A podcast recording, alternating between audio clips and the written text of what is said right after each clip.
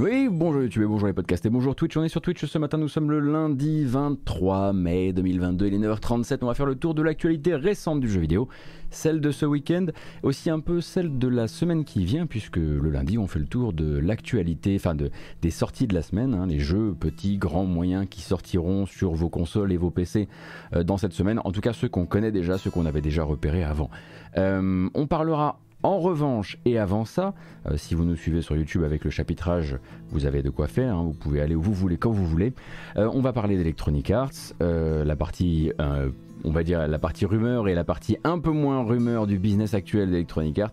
on va avoir l'occasion de parler est-ce que c'est encore une rumeur à ce stade-là? En tout cas, une cogimerie, une nouvelle cogimerie euh, dans, le, dans, le grand, euh, dans le grand portefeuille euh, des, des, idées de communication un peu particulières d'Hideo Kojima à propos de Death Stranding 2, ce qui s'appellera comme ça à la fin, ça on ne sait pas.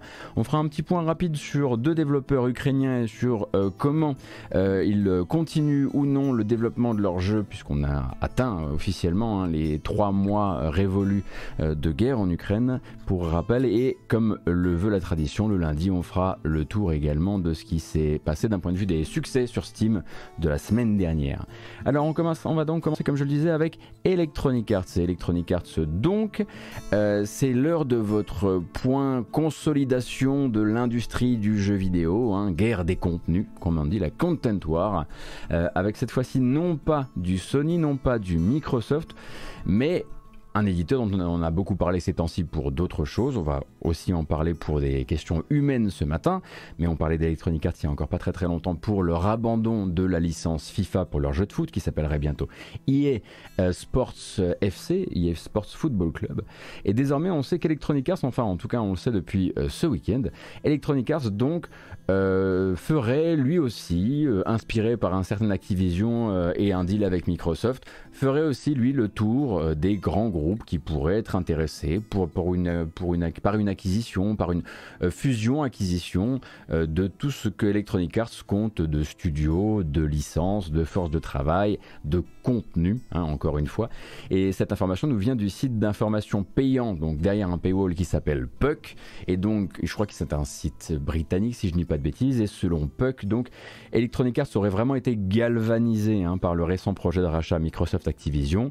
Et aurait multiplié ces derniers temps en tout cas euh, les rencarts euh, pour à la recherche d'un groupe donc qui soit prêt à claquer un certain nombre de milliards pour racheter Electronic Arts ou pour euh, fusionner avec Electronic Arts. Hein. Donc c'est le journaliste Dylan Byers qui raconte donc en gros ce manège dure depuis plusieurs années maintenant avec des négociations qui ont été plusieurs fois entamées avec des gros noms comme Disney qui manifestement peut-être qu'ils ont entamé les, les, négociations un peu trop tôt après on va dire la génération des fiascos euh, Electronic Arts Star Wars, comme par exemple Battlefront 2 lorsqu'il est sorti. Euh, Disney n'avait manifestement pas l'air d'être très intéressé. Euh, Electronic Arts se serait aussi intéressé à Apple dans le but de, dans le but de signer une fusion-acquisition. Amazon aurait également été consulté pendant un temps.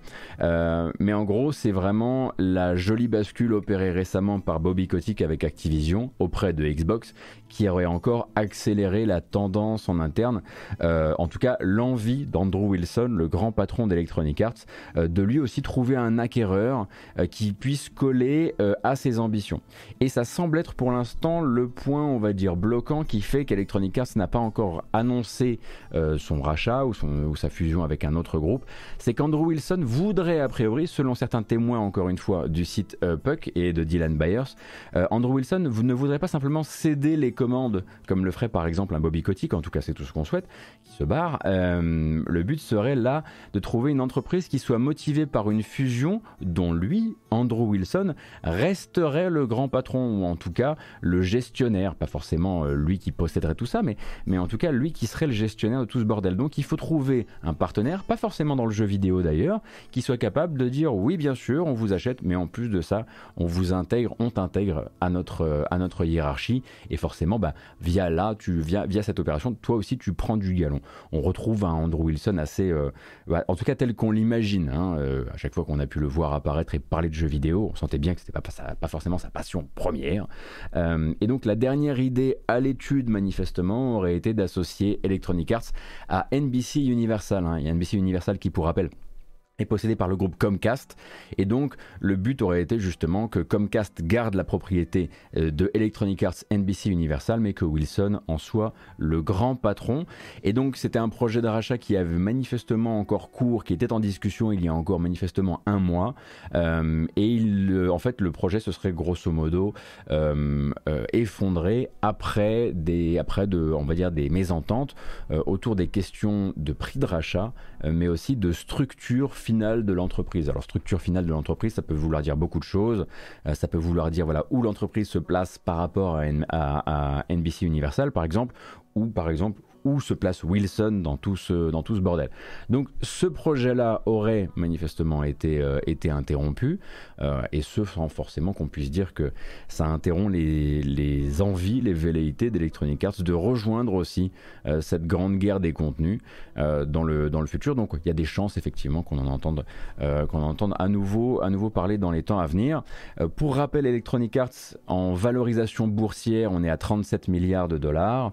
ça ne veut pas dire que l'entreprise l'entreprise, si elle était rachetée demain, serait rachetée à ce prix, hein, puisque pour rappel, euh, quand Activision, quand Microsoft met 69 milliards sur la table pour s'acheter euh, Activision, Activision, selon les marchés, euh, a un market cap à 50 milliards. Hein. donc le but justement, c'est de, c'est de réaliser la belle opération, c'est de se voir proposer un truc qui soit au-dessus de la valeur boursière. C'est ce qui intéresse les actionnaires.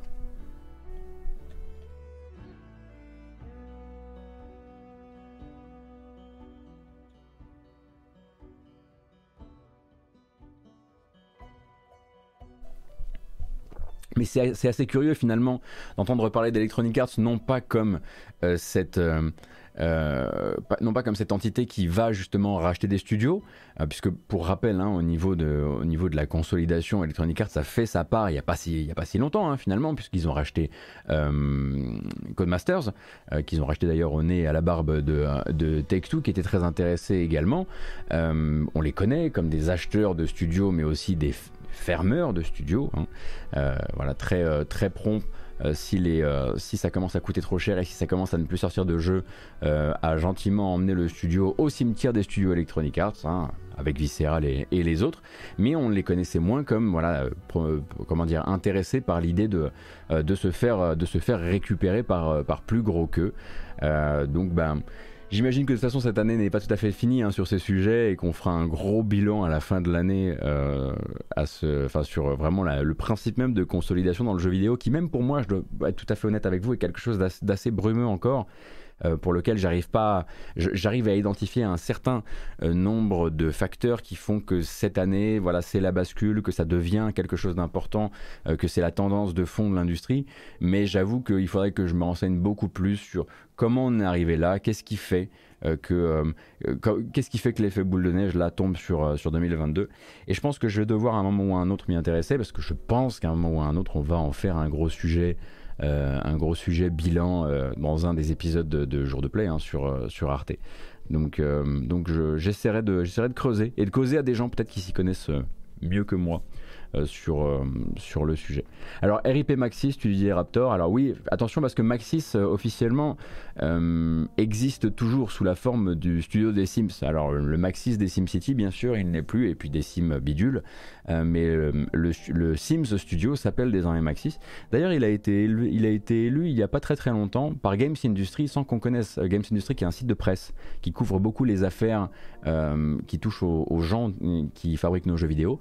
Euh, je sais pas quel était exactement leur barème, mais euh, Maxis fait partie euh, des, studios dans lesquels manifestement il fait le mieux travailler. Avec Respawn qui avait déjà eu le même prix. comme vous le savez peut-être, Electronic Arts, et vous allez voir que voilà, ça va nous permettre d'aller vers, le vers le prochain sujet. comme vous le savez, Electronic Arts a réussi quand même 2-3 trucs en termes de il fait bon travailler dans nos studios, manifestement autant en termes de paye dans nos studios de jeux vidéo, hein, dans nos studios de développement, en termes de paye que de sécurité des employés, euh, que, euh, de, euh, que de lutte contre les discriminations, etc., que d'inclusivité. Hein. Ça fait quelques années qu'ils ont manifestement pris les devants pour ne pas être pris dans les mêmes, dans le sillage d'autres affaires comme celle d'Activision, etc. On n'imagine pas ça comme ça parce qu'on a toujours cette image d'Electronic Arts comme, on va dire, le studio qui avait été élu pire studio, enfin pire éditeur, pire éditeur au monde il y a quoi maintenant, une, près d'une dizaine d'années. Ça ne veut pas dire qu'il n'y a pas euh, des comportements tout à fait, enfin je veux dire des, euh, comportements tout à fait, euh, tout à fait capitalistes de base chez Electronic Arts et c'est ce dont on va parler maintenant.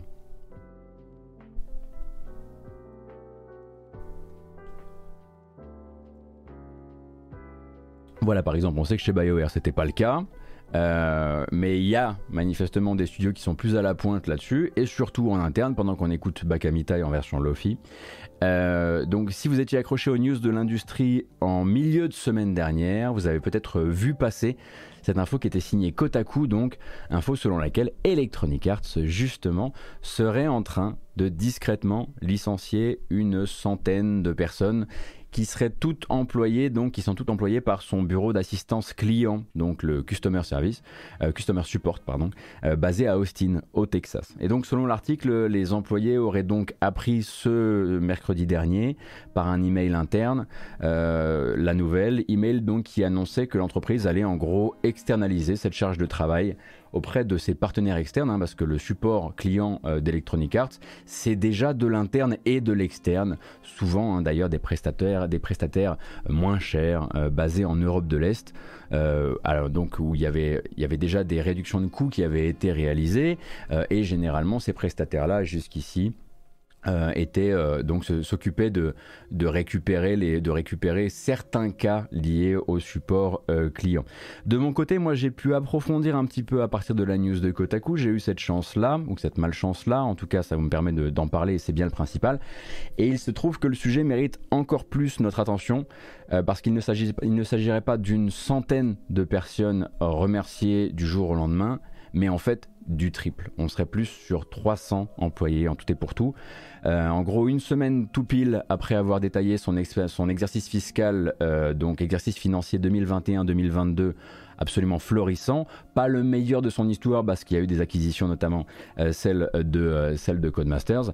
eh bien, l'éditeur de FIFA et Apex a décidé de, de se débarrasser, dans, en gros, toute sa première ligne de support client qui était répartie sur deux bureaux, un à Austin et un à Galway euh, en Irlande. Donc j'ai pu obtenir moi de mon côté une confirmation directe et euh, voir aussi plusieurs posts LinkedIn de futurs ex-employés.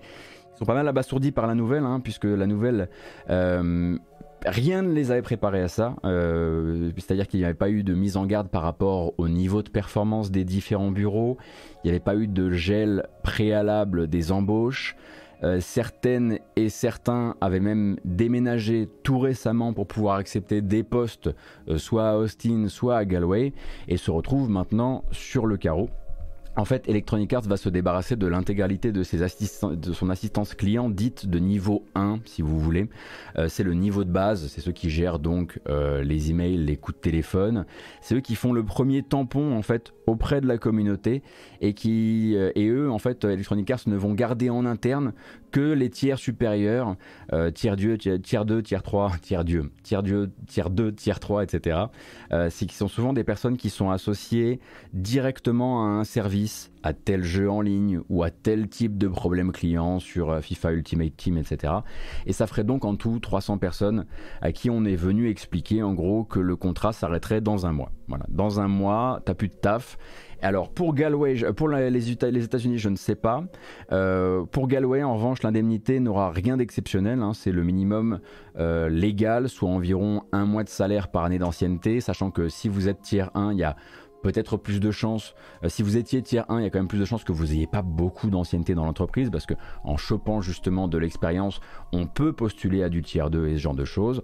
Euh, et donc euh, le, le, pire là-dedans étant probablement que rien ne leur a été proposé pour se replacer au sein du groupe. D'habitude, il est souvent d'usage, ne serait-ce que même d'un point de vue de l'image de l'entreprise, dans le mail d'annonce aux équipes, de rappeler qu'il existe d'autres postes dans le groupe, dans des localités pas trop lointaines euh, auxquelles ils pourraient essayer de, postuler. Et ici, le sujet n'est même pas effleuré pour la forme vis-à-vis des employés. On leur a dit, dans un mois, euh, vous avez plus de taf, on va externaliser tout ça euh, chez nos, chez nos, nos partenaires, nos partenaires notamment en Europe de l'Est. Et voilà, on n'a rien de plus à vous dire, si ce n'est en gros euh, que, euh, si ce n'est en gros que, bah, que dans, que il y a, euh, si, je comprends bien, on leur a expliqué en plus de ça qu'ils viennent au taf ou qu'ils viennent plus au taf sur les sur les quatre semaines qui viennent, bon bah voilà, c'était c'était plus très important parce qu'en gros on n'avait plus besoin d'eux quoi.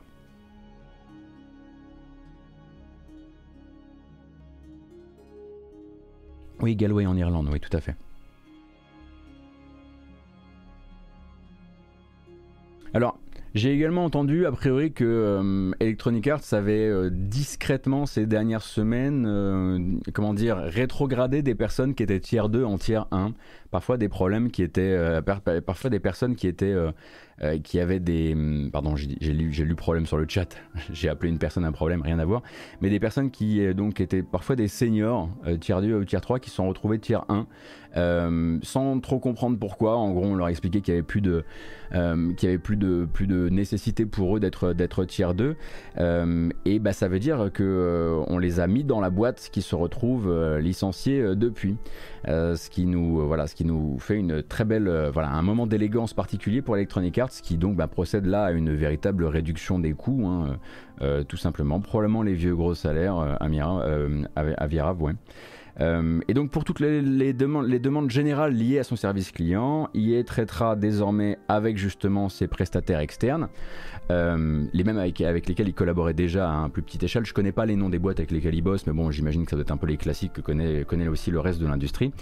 Euh, et donc ça nous rappelle aussi que voilà, les grandes années pire éditeurs du monde, vu, vu par la lorgnette des joueurs, sont certes derrière lui, mais Activision voilà, vu qu'on parle souvent d'Activision et d'Ubi comme étant les grands méchants du moment, Electronic Arts n'a pas perdu non plus ses vieux réflexes. Et l'air de rien, puisqu'on parle souvent d'Ubi, sur ce sujet-là, faut bien rappeler quelque chose. Euh, voilà, l'une des explications, ce qui fait beaucoup tenir aussi les employés chez Ubisoft, ce qui les fait euh, lutter, ce qui, leur, ce les fait lutter en interne pour sauver la culture de l'entreprise, c'est qu'à côté de ça, Ubisoft est une véritable anomalie dans, anomalie dans l'industrie. Hein. Chez Ubi, on ne ferme pas des studios et des branches ou en tout cas pas à tour de bras. Euh, d'où voilà, quand je dis, euh, euh, d'où cette famille hein, entre guillemets, hein, parce que bon, c'est vrai qu'avec Ubisoft depuis l'été 2020, on a un peu moins envie de parler de la famille Ubisoft, mais il y a aussi cet, aspect, voilà, qui fait que on ne ferme pas, on trouve des, on trouve du travail, on crée du travail aussi pour ces gens-là, ce qui fait que voilà, Ubisoft se retrouve avec près de 20 000 employés, et à côté de ça, voilà, ils n'ont pas ce genre, en tout cas, de pratique moins en tout cas. Je vais pas m'engager sur le fait qu'il n'en ait pas, euh, mais Electronic Arts là-dessus est plutôt sur un plan euh, très proche, sur une manière de travailler qui est très proche de celle d'Activision. Euh, on a fait notre bilan financier, on a peut-être des inquiétudes sur la suite, que ce soit lié ou pas à l'abandon de la licence FIFA. où est-ce qu'on peut réduire des coûts? Bah tiens, ici. Est-ce que c'est grave pour le niveau de service? Très probablement. Hein, dans la mesure où bah voilà on a on pense forcément et ça me donne envie aussi de vous de vous euh, comment dire de vous orienter vers un article récent d'un certain Virgile sur Gamecult à propos de Blizzard Versailles parce que c'est un cas, euh, c'est un cas tout à fait classique de Blizzard Versailles qu'on a, euh, qu'on a sous les yeux. Euh, il y a de grandes chances que dans les temps à venir, il y ait une espèce de scène post-générique d'ici un an où, eh bien, le service client d'Electronic Arts essuie les plâtres, où on a, où il y a une véritable baisse, de, on va dire, de sa, de sa, de son taux de service, de la réputation de ce, de ce, de ce support, de ce support client. et peut-être qu'à ce moment-là, ça, ça s'est déjà vu dans l'industrie, hein, on se retrouve avec des pertes en qualité, des pertes en qualité qui baissent, enfin qui sont suffisamment importantes pour que ça réembauche en interne, et puis ensuite, voilà, c'est de manière assez fluctuante comme ça, les éditeurs s'adaptent. Le but, c'est que la réputation du service client ne soit pas catastrophique, mais de manière générale, je crois que ça s'est toujours observé d'une, enfin, c'est observé d'une manière ou d'une autre. Externalisé, ça vient aussi avec une baisse de la qualité.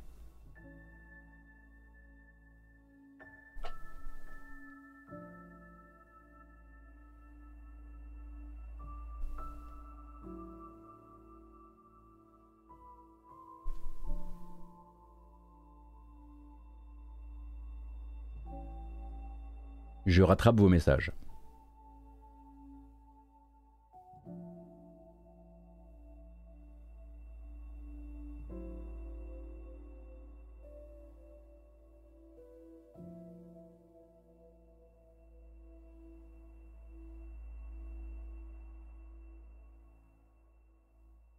Merci Le Pérou, merci Nicolas, merci Mutsurugi, merci Spider Week, merci pour tous les follow, dites donc, qu'est-ce qui s'est passé d'un coup d'un seul comme ça? En tout cas, ça fait très plaisir. Merci Dami Strife également pour les, pour les 20 euh, mois et Grasseille pour les 6 mois.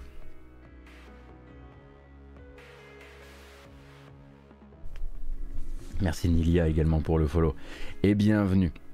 Donc, euh, quand je parle de réduction des coûts, évidemment, ça soulève euh, deux, trois évidences, hein, puisque pour rappel, on parle euh, du euh, licenciement manifestement au Manu Militari de 300 personnes par Electronic Arts sur les antennes d'Austin et de Galway, donc en support, en, je vais y arriver, en assistance client. alors déjà, je suis pas du genre à jouer les surpris, hein, qu'Electronic Arts ne s'illustre qu'en Activision bis sur ce coup. Hein. je sais comment fonctionne le capitalisme dans le jeu vidéo et je sais très bien que le but c'est d'être plus profitable que l'année précédente, c'est une fuite en avant. En revanche, je me suis quand même un peu renseigné sur les éventuelles difficultés qu'auraient pu rencontrer ces deux bureaux, euh, soit en termes de performance, soit en termes de dialogue social en interne. Euh, et de ce que je sais, les indicateurs étaient vraiment pas mauvais, hein. en tout cas même plutôt bons de ce que, j'ai entendu. Euh, par exemple, il y a une piste soulevée dans un article par Eurogamer qui a, qui a aussi fait son article hein, sur les licenciements principalement d'Austin. et selon eux, euh, la fermeture serait le résultat d'une espèce de grogne générale pour des meilleurs salaires. Euh, et ça, concorde pas vraiment avec ce que j'ai entendu parce que l'info que moi j'ai, c'est que chez Electronic Arts, les augmentations de ce genre, pour ce genre de poste, elles existent. Euh, et elles obéissent tout simplement à un barème à la performance qui est très clair pour tout le monde bon, que des gens puissent être mécontents de ce barème, c'est une chose, mais de là à leur faire porter le chapeau pour une, grosse séance de ce qui ressemble vraiment à de la réduction des coûts, ça me semble quand même assez gros, quoi. S'il y a des augmentations et que le barème est clair, je vois pas pourquoi, à partir du moment où des gens demanderaient des augmentations, on fermerait deux antennes comme ça. Euh, il y a probablement plus de chances que ce soit simplement, voilà, hein, c'est du, c'est on fait un calcul de ce qu'on gagne, de ce qu'on croit qu'on va perdre, euh, et ça s'arrête là, quoi.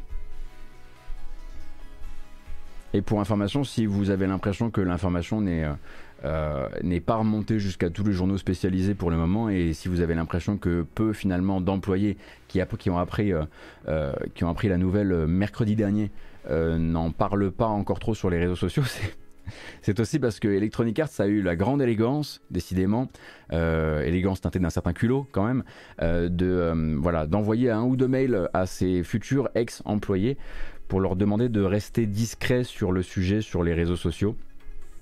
Alors j'imagine que la plupart euh, vont chercher à rebondir dans le coin. Euh, donc euh, peut-être que c'est aussi dans leur intérêt personnel de se dire ouais je vais pas tout déballer parce que j'ai pas envie d'être très car vis-à-vis du reste de l'industrie. L'Irlande est un pays dans lequel d'autres grosses, grosses machines jeux vidéo justement des centres de support client. Il me semble qu'à Dublin, il y en a un ou deux. et justement, les personnes avec qui moi j'ai pu discuter, voilà, m'ont dit que voilà, on va dire la bonne nouvelle dans, dans ce tas de mauvaises nouvelles, c'est que les possibilités de rebond devraient être assez nombreuses euh, pour les licenciés, en tout cas de Galway entre le fait que des, certains centres de, euh, certains centres de, support client sont basés, bon Galway Dublin ça se fait pas à pied, hein, mais sont basés à Dublin et certains sont complètement compatibles télétravail. Et le fait que manifestement le jeu vidéo britannique, en tout cas irlandais, s'est déjà mobilisé très vite sur LinkedIn pour voilà leur trouver des postes, pour se relayer les informations, enfin bref, la solidarité des développeurs est déjà, déjà au travail. D'ailleurs, hein, il suffit pas, enfin, il n'y a pas besoin d'avoir euh, des contacts de malades hein, euh, pour, euh, pour vérifier que, tout le tiers 1 de Galway est lui aussi, licencié. Vous allez sur LinkedIn et en trois recherches, vous aurez l'information.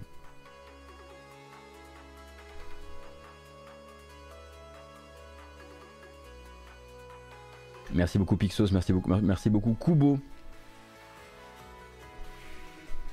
Oui, j'ai pas dit Dublin, euh, j'ai pas dit Dublin, j'ai pas dit. Et si j'ai dit Dublin, j'ai je préférais ça que Dublin ou Dublin euh, ou, me, ou tenter quelque chose d'un peu foufou quoi. J'ai dit Dublin, voilà.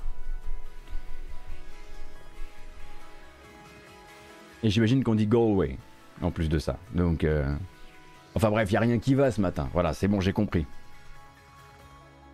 Alors, euh, oui, on va quand même, on va quand même, voilà, on se saisit de notre petite euh, pincette, euh, on met notre petit chapeau en, aluminium, on met les grosses chaussures quand même parce que parfois ça colle un petit peu au sol, hein, au rumoristan, et puis voilà, direction le rumoristan pour, est-ce qu'on peut vraiment encore appeler ça de la rumeur?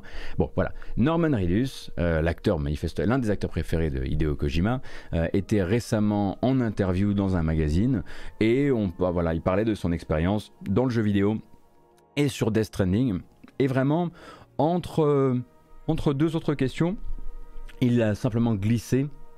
On a commencé à euh, tourner le. Parce que oui, c'est du tournage, hein, puisque c'est de la performance capture. On a commencé à, tourner le deuxième. Le deuxième, donc, Death Stranding.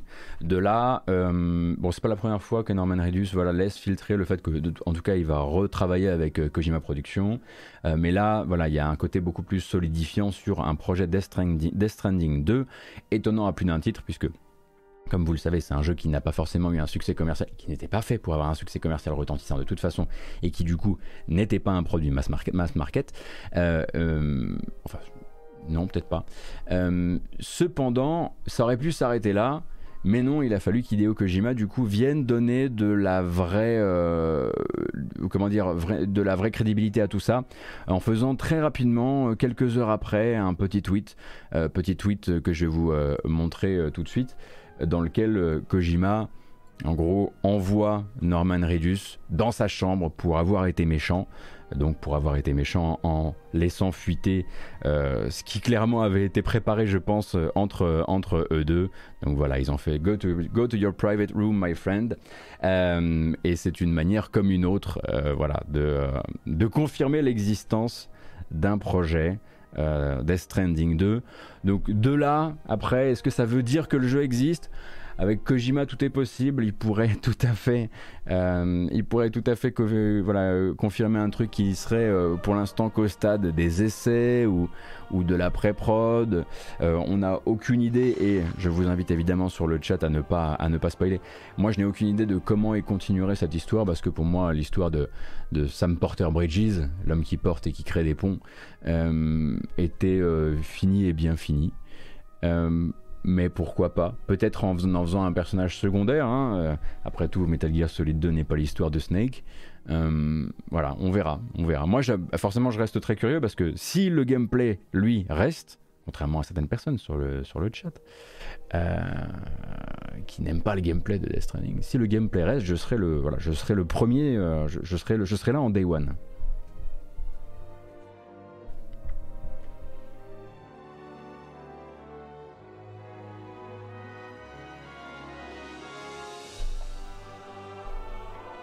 Oh là là, regardez-les sur le chat, se vautrer dans les, dans les plus mauvaises blagues.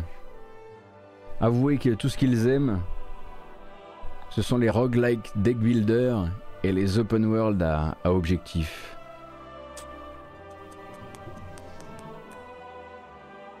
Typix TV, merci beaucoup pour le follow. Atrexify, merci beaucoup pour les 9 mois. C'est très gentil. Voilà donc pour Death Stranding, il n'y a pas plus de choses à dire pour le moment. Hein. Euh, on attendra évidemment euh, peut-être une confirmation, peut-être un teasing. Je vous rappelle que dans quelques jours, et on écoute la, musique du meilleur Final Fantasy, j'avais même pas réalisé. Je rappelle que dans quelques jours, euh, ce sera donc l'opening night live euh, du euh, Summer Game Fest de Jeff Keighley. Et quel est le, qui est le meilleur ami de Jeff Keighley si ce n'est Hideo Kojima, en tout cas depuis que c'est plus Elden Ring. Il y a quand même de grandes chances, au moins que vous puissiez voir Kojima sur scène. Est-ce que, est que cette fois-ci il aura quelque chose? Ou est-ce que comme les quoi, deux ou trois dernières fois qu'il est apparu sur scène chez Keighley, il aura juste... il sera juste là pour dire Hey, moi non plus, j'ai pas trop aimé la, crise Covid. Ça m'a déprimé. Je vais faire un jeu dessus. On en reparlera plus tard. Voilà. Il faut que ce truc arrête de. Est-ce que, est que vous entendez les petits tac tac tac tac dans le micro ou c'est juste moi? Parce que c'est juste qu'il y a un petit tremblement là de mon, de mon bureau. Bon, si vous n'entendez pas, c'est le principal.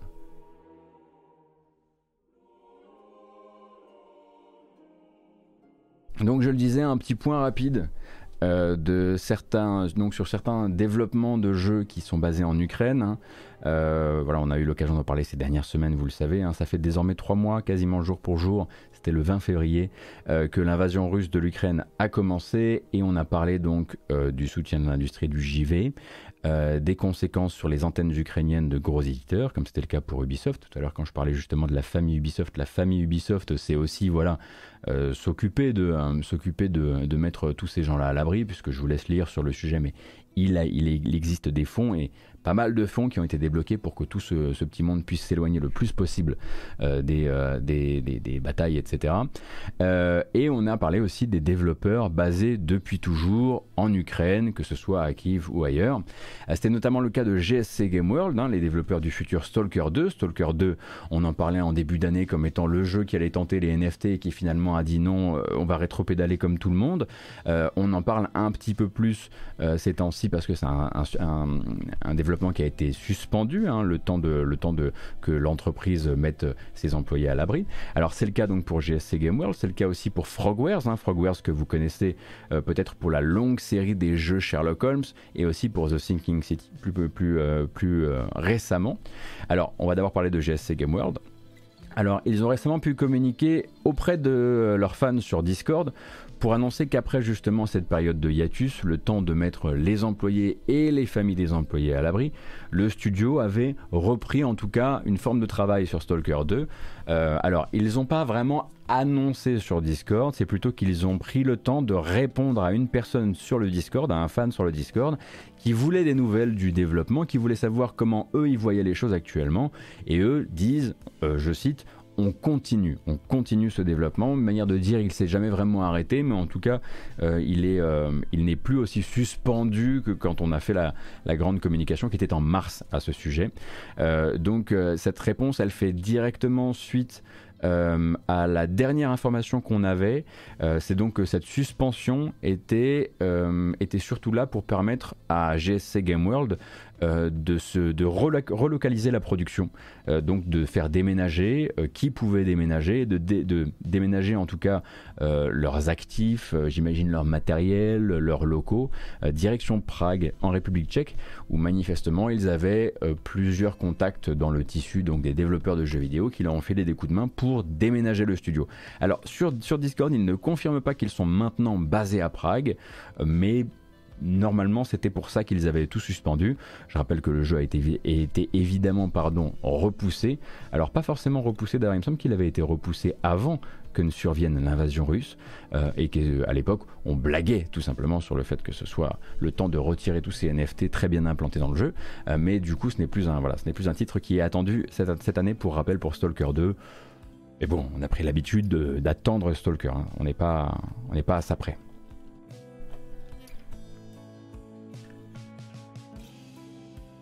Merci Canada pour le follow, c'est très gentil.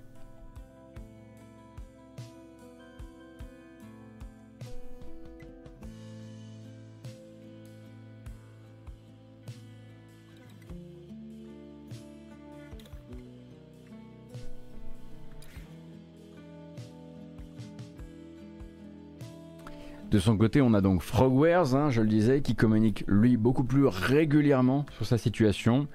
Il a déjà eu l'occasion de le dire, notamment au micro de Gamecult, hein, le micro tendu par Von Yaourt qui est sur le chat, qu'une partie donc de ses employés avait suspendu leur activité de développeur, leur métier de développeur pour s'engager justement dans la défense de leur pays.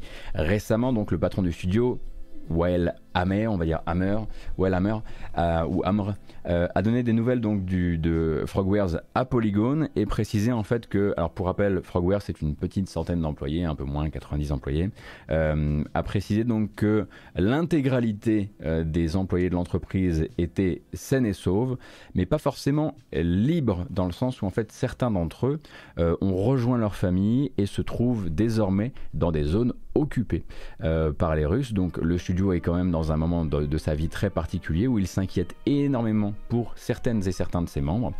Et cependant, euh, les personnes qui désirent se changer les idées, puisqu'on en a beaucoup parlé, hein, beaucoup de développeurs sur place parlent du fait qu'il est important pour eux aussi de sortir du doom scrollage et de continuer à se consacrer, à consacrer certaines heures de la journée à ce qui les rendait, à ce qui les rend heureux, à savoir parfois aussi la création de jeux vidéo.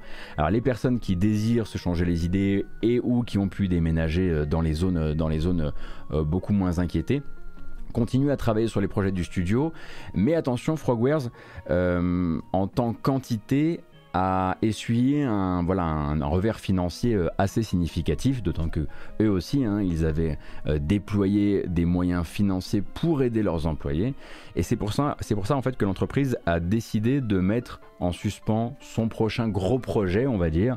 en gros, Frogwares travaillait sur un nouveau monde ouvert d'enquête donc avec une espèce, avec une, un scope qu'on pourrait rapprocher, je l'imagine, de The Sinking City dans l'esprit. Donc très ambitieux hein, pour une équipe de moins de, moins de 100 personnes. Euh, et en gros, c'était un jeu, un jeu qu'il voulait aussi assurer sans éditeur. Hein, puisque comme vous le savez, Frogwares a eu des petits déboires par le passé avec euh, ses partenaires d'édition.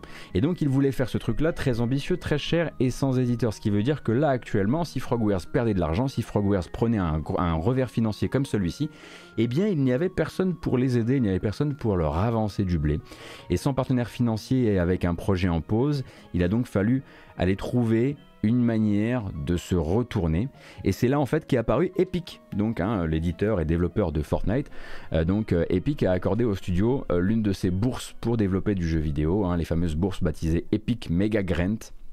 Et donc selon le patron de Frogwares, cet argent va leur permettre de parer une partie des coûts financiers récents, de garantir les emplois et de réarmer en fait les efforts du studio vers un projet plus petit qui va être un projet on va dire euh, bah, on va dire, pas forcément alimentaire, mais plus, euh, plus raccord avec le travail à distance et le travail sous contrainte euh, qui est l'heure actuellement.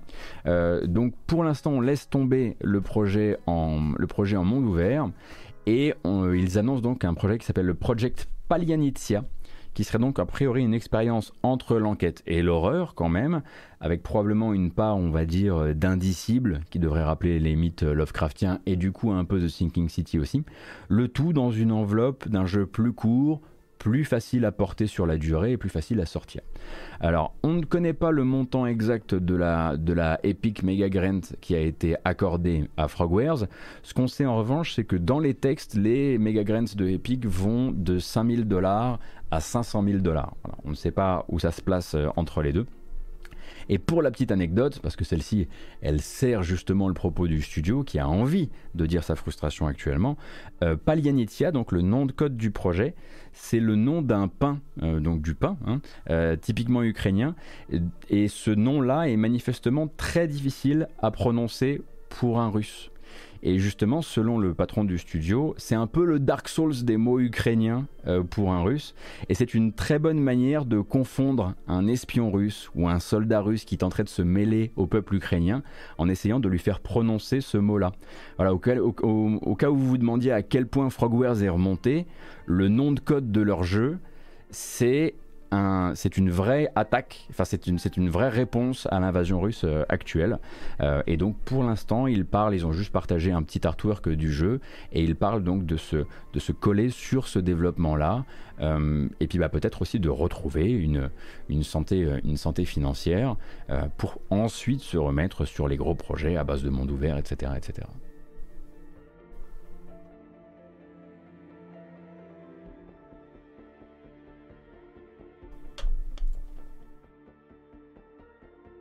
Merci, beaucoup Babstien et Wapatou et Antoine Detroit. Merci beaucoup pour les follow. Exactement, Mister Tout. Je pense que ça, ça, peut être ça peut être associé à ça.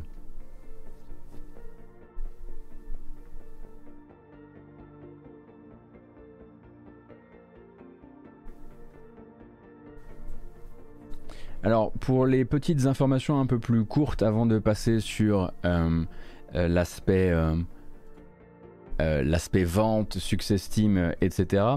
sachez qu'à Las Vegas cette semaine, c'est la Licensing Expo, donc un rendez-vous où les créateurs et les distributeurs se retrouvent pour diffuser ensemble, enfin organiser ensemble la future diffusion de contenu. Et c'est a priori là-bas que derrière porte close, évidemment, euh, sera montrée pour la première fois la série animée Final Fantasy IX. Alors, oui, si vous aviez raté les épisodes précédents, il y a une série animée Final Fantasy IX dans les cartons. Voilà, je vous laisse vous renseigner sur le sujet, c'était surtout une manière de vous le rappeler. Euh, voilà, les articles étaient sortis, il me semble que ça date de l'an dernier, cette news, fin de l'année dernière, si je dis pas de, conneries. Euh, et donc, bon, ben, on n'aura évidemment pas de trailer, hein. euh, on a rarement vu des trailers sortir de la Licensing Expo. comme je le disais, ce sera derrière porte close, mais ça veut aussi dire que la série est entrée dans la phase de négociation de ses diffusions.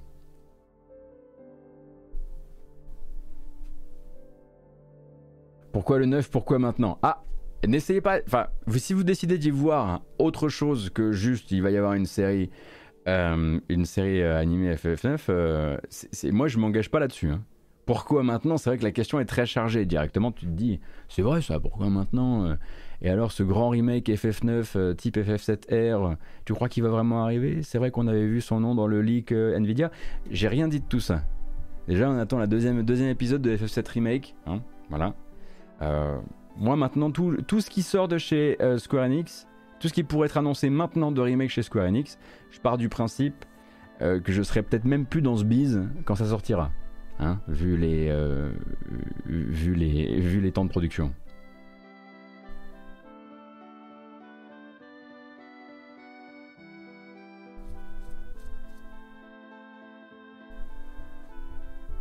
D'ailleurs, dans un, il y a le Xbox, euh, le podcast Xbox là, qui sort toujours des rumeurs euh, le week-end. Celui, euh, je crois que c'est celui où collabore Jess Corden, je sais plus. voilà, discuter ce week-end du fait que, alors, c'est une rumeur et j'avoue que j'ai du mal à la, j'ai du mal à la prendre, à la prendre au sérieux. La rumeur selon laquelle Square Enix se verrait bien repousser encore Forspoken si et seulement si, puisque Forspoken est attendu pour la fin de l'année, si et seulement si la team FF16 était capable de sortir FF16 euh, à la fin de l'année à la place de Forspoken. J'ai pas vraiment l'impression que c'était dans les plans de la team Yoshipi d'être prête pour la fin de l'année avec FF16. Vraiment, toute la, communication pointe vraiment sur le début de l'année 2023, même si aucun chiffre n'a été donné pour le moment. Euh, et j'avoue que si euh, euh, voilà, si cette, euh, si cette rumeur a été. Enfin, je, je vois pas, je vois pas en quoi ce serait une bonne chose que Final Fantasy XVI se euh, précipite pour sauver le destin de Forspoken, qui quoi qu'il arrive est un bien moins bon vendeur que lui. donc, j'avoue que j'ai un peu lu ça d'un, voilà, avec un sourcil levé, quoi. Sachant qu'on pour, pour rappel, Yoshida est actuellement le premier défenseur du retour du grand Final Fantasy, celui qui est isolé le plus possible de toutes les conneries qui intéressent actuellement Square Enix, qui doit vraiment, euh, voilà, ça doit être le retour de la grande aventure, euh, sans douille, euh, sans précipitation, avec un niveau de qualité maximum, avec un amour du jeu solo. donc voilà, c'est lui aussi, c'est, ce serait, ce serait pas respecter à mon avis sa volonté pour le jeu, mais nous verrons bien. Mais ça dit aussi quelque chose, effectivement, et ça nous rappelle en tout cas quelque chose. Euh, oui, Forspoken est un, projet qui embête Square Enix à l'heure actuelle, euh, parce que, euh, bah que ils ont manifestement pas atteint le niveau de qualité qu'ils voulaient et que les dernières previews qu'ils ont pu confier à la presse se sont, montrées, se sont montrées pleines de réserves sur le jeu.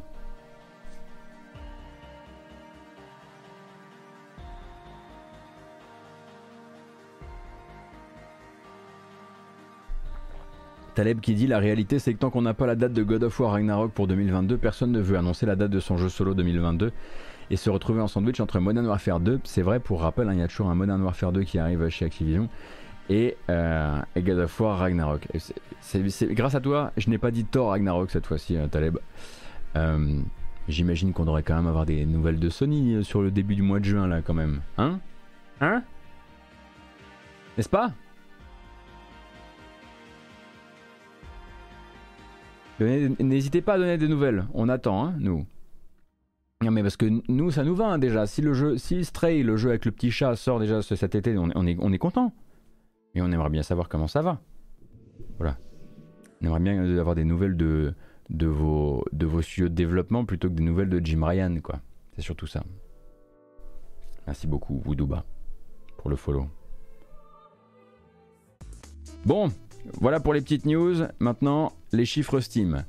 À votre avis, qui est le plus gros vendeur en dollars sur Steam la semaine dernière?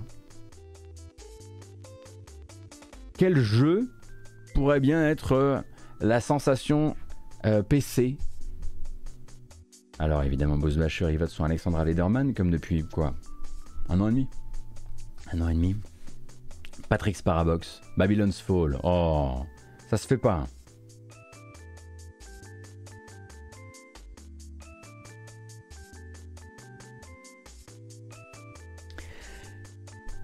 J'ai l'impression que vous avez entendu parler de V-Rising. Regardez-moi ça, regardez-moi ça.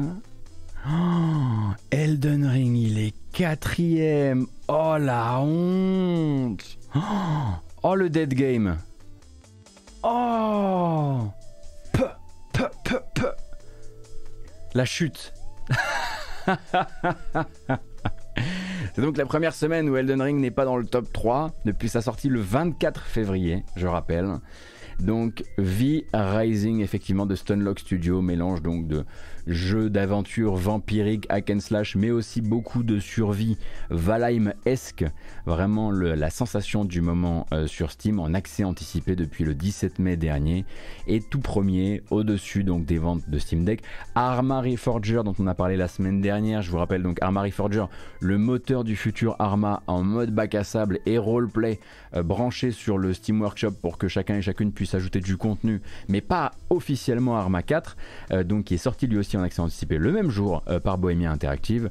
Elden Ring donc en quatrième position, euh, quand même une longévité hallucinante. Euh, j'imagine que si elle est comme ça sur PC, elle est très probablement aussi comme ça sur les autres plateformes. Donc un jour quand on va faire les bilans, ça va faire très très mal. Donc la Founders Pack de V-Rising, qui est une version de luxe grosso modo. The Forest qui était quatrième, j'imagine via une via une promo. Euh, FIFA 22 en, fin de top FIFA 22, Titanfall 2 et Old World. Expliquez-moi ensemble, expliquez-moi s'il vous plaît, expliquons-nous la présence de Titanfall 2.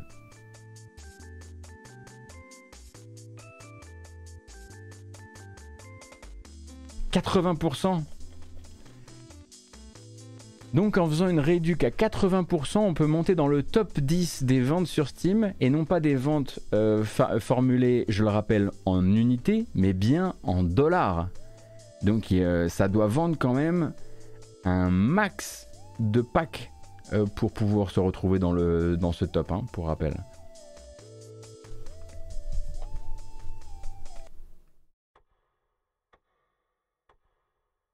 Et je vous rappelle effectivement hein, que Titanfall, à, côté de ça, mérite largement de se retrouver dans tous les tops, euh, puisque c'est un excellent jeu. Euh, et puis Old World, pour rappel, Old World qui est, une, euh, qui est un, on va dire un petit pivot sur, un, sur des principes de, jeu rappelant beaucoup ceux de Civilization, avec plus de, on va dire, de RPG de, et d'aventures textuelles liées à votre dynastie.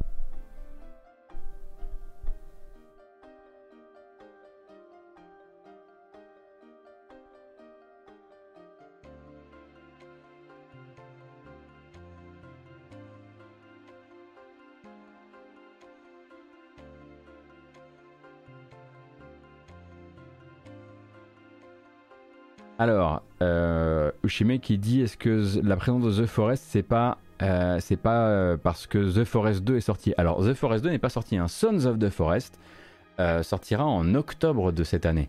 Alors effectivement, peut-être qu'il y a eu une grosse communication sur, sur Son of the Forest qui a motivé ça. Mais le 2 est pas sorti. Ou alors il y a un truc qui m'a échappé.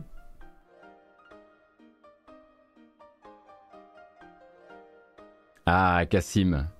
Tu m'as fait peur avec le début de ton commentaire et il était à la bonne, il était à la hauteur, il était à la hauteur, il était parfait.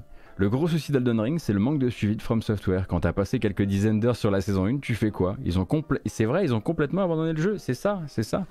Euh, où est mon, où est mon Battle Pass? Où est mon Battle Pass? Où sont mes déblocages cosmétiques? Euh, Voilà, la méta n'a pas changé euh, depuis combien de temps maintenant? C'est vrai qu'on sent, d'un point de... le problème d'Elden Ring, c'était son manque de contenu depuis le début. Quelle horreur. non mais euh, d'où vient la d'où vient la blague de Cassim?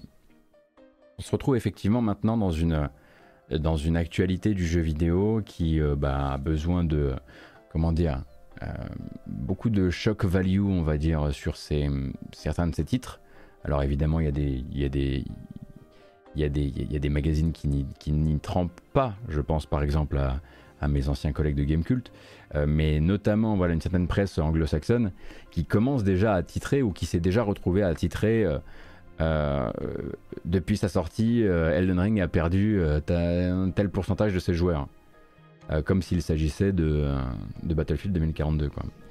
Euh, et effectivement, on se retrouve parfois à devoir rappeler les bases, à savoir que c'est pas comme ça qu'on évalue le succès d'un jeu solo, ou principalement solo. Euh, et donc, euh, voilà, il y a des gens qui voudraient, ou qui voudraient voilà, faire croire que Elden Ring est un dead game. Bon,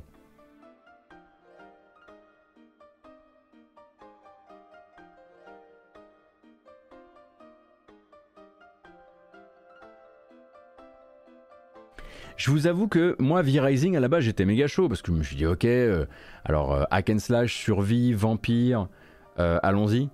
Et à chaque fois que je regarde un stream, je vois, et je vois, on, je l'ai déjà dit ici, mais je vois un vampire qui coupe du bois et c'est pas du tout ce que j'espérais. Cependant, j'ai pas envie de, pas envie de rester idiot dans mon coin, donc je l'essaierai probablement en live bientôt, peut-être même aujourd'hui, je sais pas, on va, voir. je sais je sais pas à quel point le début est lent ou pas.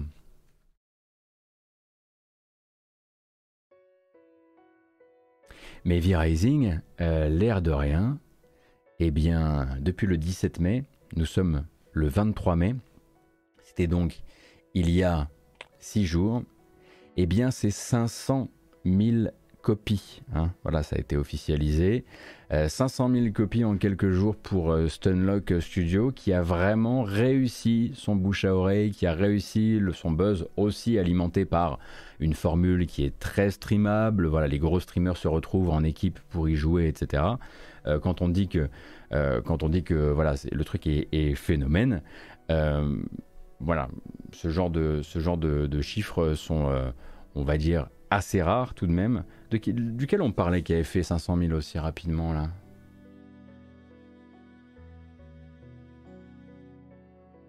La semaine dernière. C'était... Euh... Zut.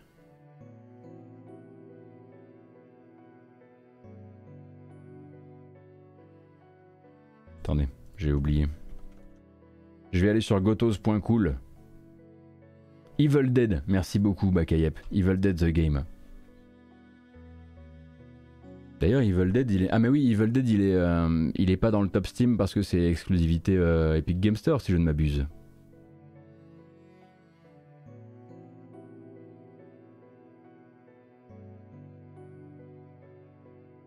Evil Dead Game. Bon, maintenant qu'on a parlé des, euh, des succès, on va parler un peu des jeux que, voilà, qui, on va dire qui font plus partie de la niche pour le coup. Euh, ce week-end, il y avait un double stream, donc euh, Indie Live Expo, dédié aux jeux indépendants asiatiques. Euh, ceux que vous connaissiez déjà peut-être, des Shadow Drop également, des jeux à sortir sur la fin de l'année à venir et puis les suivantes. tout n'était pas forcément culturellement on va dire intégrable. Ah, merci beaucoup. Intégrable dans la matinale, mais les trucs qui me semblaient être un de ces quatre streamables ici, je me suis dit qu'on allait quand même les mettre de côté, ou en tout cas, les, voilà, je commence à isoler un peu vos goûts, ce qui peut vous brancher. Euh, et on va commencer donc avec un Shadow Drop que vous avez peut-être raté du coup. Euh, donc la team Ladybug, que vous connaissez très probablement plutôt euh, pour ses Metroidvania, s'est lancé le défi donc de lancer un shooter, un shoot 'em up qui s'appelle Drynus. Et donc Drynus est disponible dès à présent sur PC pour 11 euros avec la promo de sortie. Et il y a une bande annonce pour seconder tout ça avec de la très bonne musique d'ailleurs.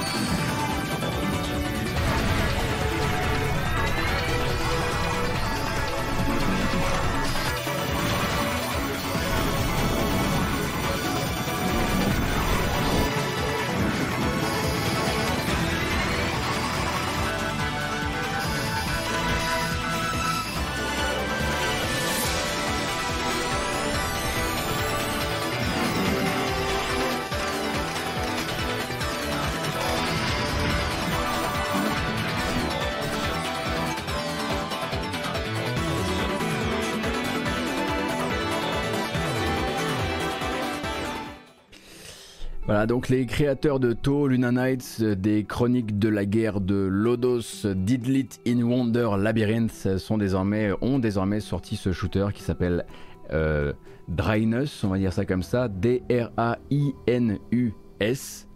pratique à prononcer, je, vous, le concède.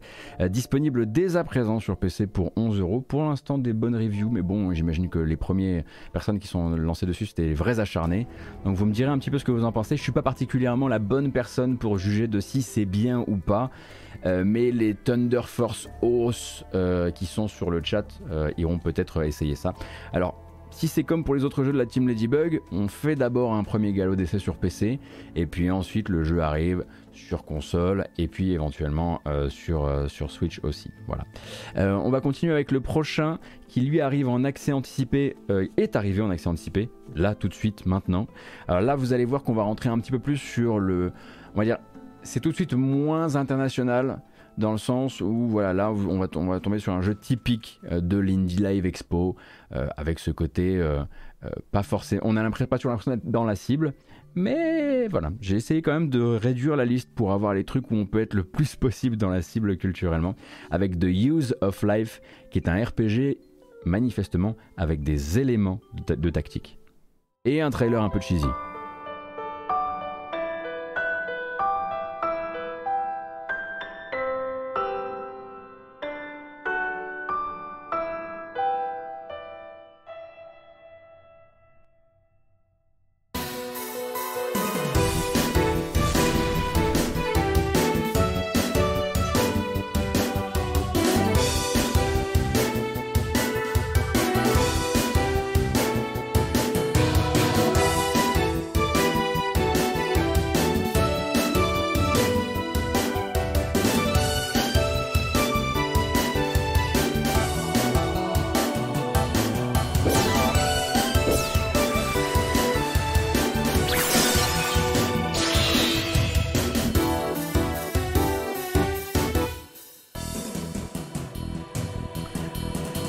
Mettre un petit peu de contexte, hein, je rappelle que euh, tous ces jeux que vous allez voir ne sont pas des jeux indépendants japonais, ça peut être des jeux indépendants qui viennent euh, de Chine, qui viennent de Corée, qui viennent d'Indonésie, euh, et qui donc généralement font des sorties conjointes sur Steam avec une version anglaise, une version japonaise et une version en chinois simplifié, euh, qui sont, on va dire, leurs leurs trois cibles principales. donc ça, celui-ci s'appelle The Use of Life, je le disais tout à l'heure, et vous, si vous avez une curiosité vis-à-vis du jeu, il y a une démo disponible, et ce indépendamment de l'accès anticipé qui vient de commencer. On va se diriger vers le 2 juin avec donc la sortie en accès anticipé sur PC et donc euh, non sortie d'accès anticipé pardon. Donc ça sortira en 1.0 sur PC et sur Switch. Ça s'appelle Tokoyo The Tower of Perpetuity. Je invente pas. Euh, et donc c'est un roguelite dans une tour dont la structure change tous les 24 heures en temps réel. Euh, enfin en temps réel. Chaque jour où vous relancez le jeu, la tour a une autre, une autre organisation.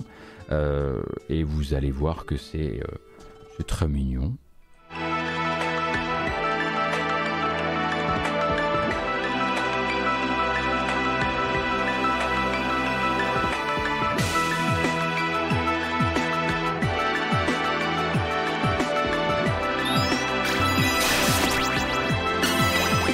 C'est pas mon genre, mais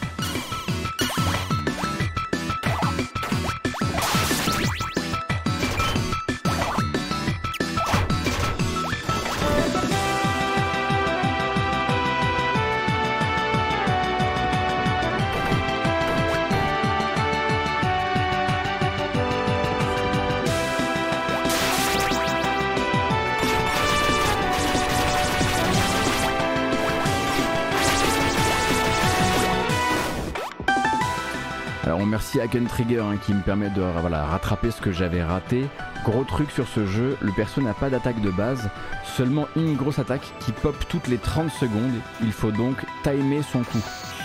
C'est comme un Vampire Survivor qui serait genre extrêmement lent. c'est ça, Ken Trigger. Ok, d'accord, je vois un petit peu plus de quoi, de quoi il est question. Ok.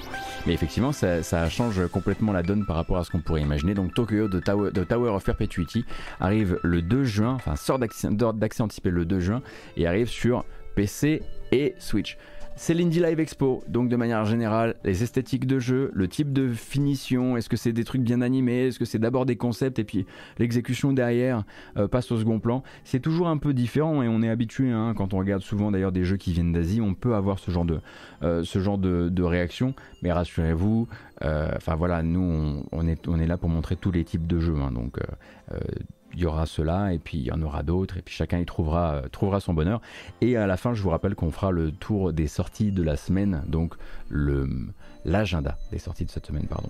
Euh, le prochain s'appelle Family Battle Tag Arena et celui-ci je l'ai mis vraiment parce que j'ai l'impression que le, le gameplay est peut-être cool, mais au niveau de l'esthétique, je suis euh, même moi qui ai pu dire oui à l'esthétique finalement euh, de Knockout City, je dis non à ça. Je préfère vous prévenir tout de suite. Ça s'appelle Family Battle Tag Arena.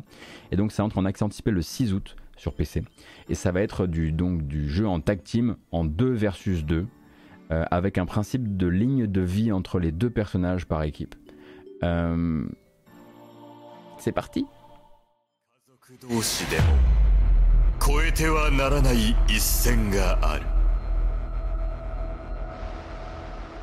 その一絞りの先に待ち受けるは壮絶な混沌。超絶家族喧嘩。ファミリーバトル。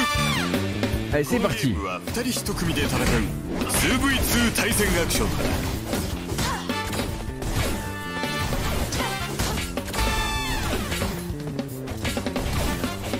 アタッカー高い機動力と怒涛の連撃で相手を追い詰めろ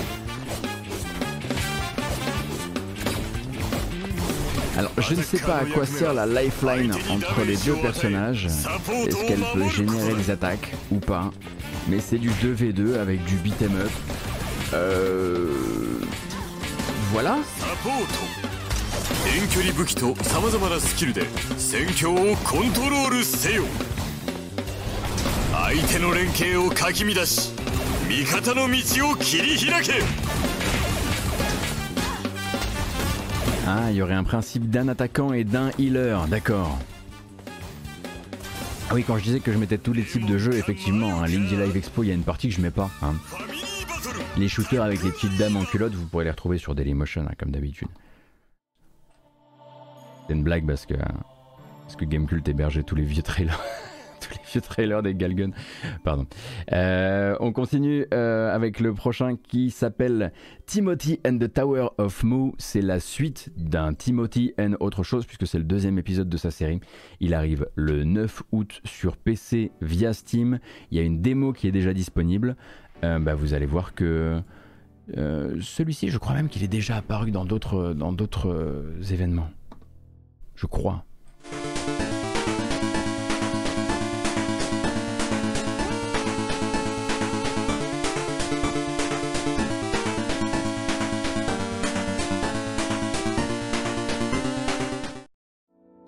Quoi déjà?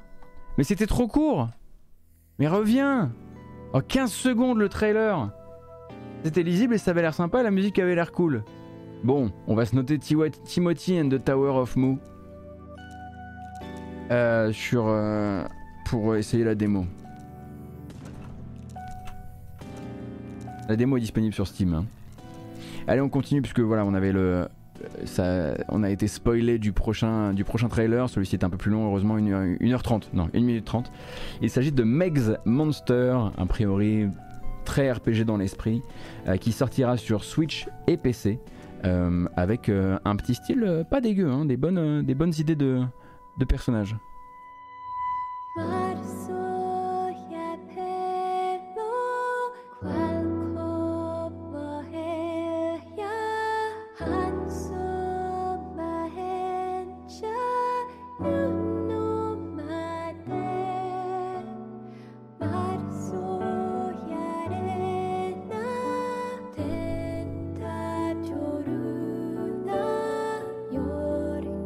C'est bon, il y a des cartes. C'est le jeu de Yaourt.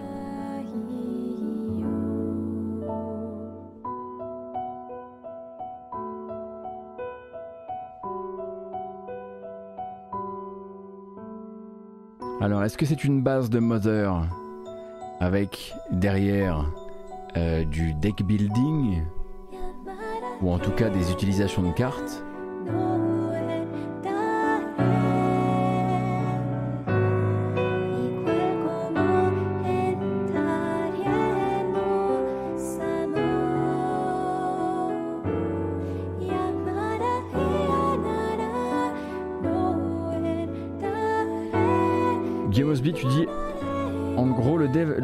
Que le gameplay changerait à chaque combat. Est-ce que c'est une, est-ce que c'est une vanne sur Undertale ou est-ce que c'est vraiment ce que le, développeur a dit? Et dans ce cas-là, effectivement, il y a un truc d'Undertale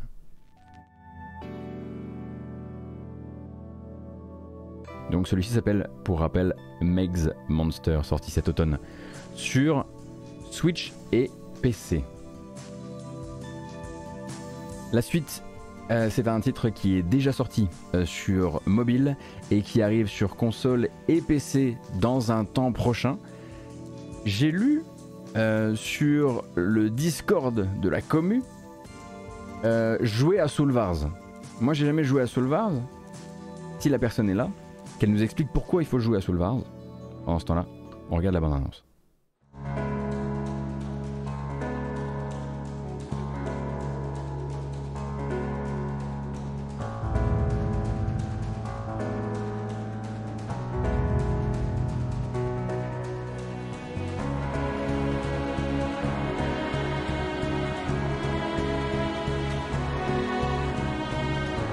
Déjà a un Naruto Run?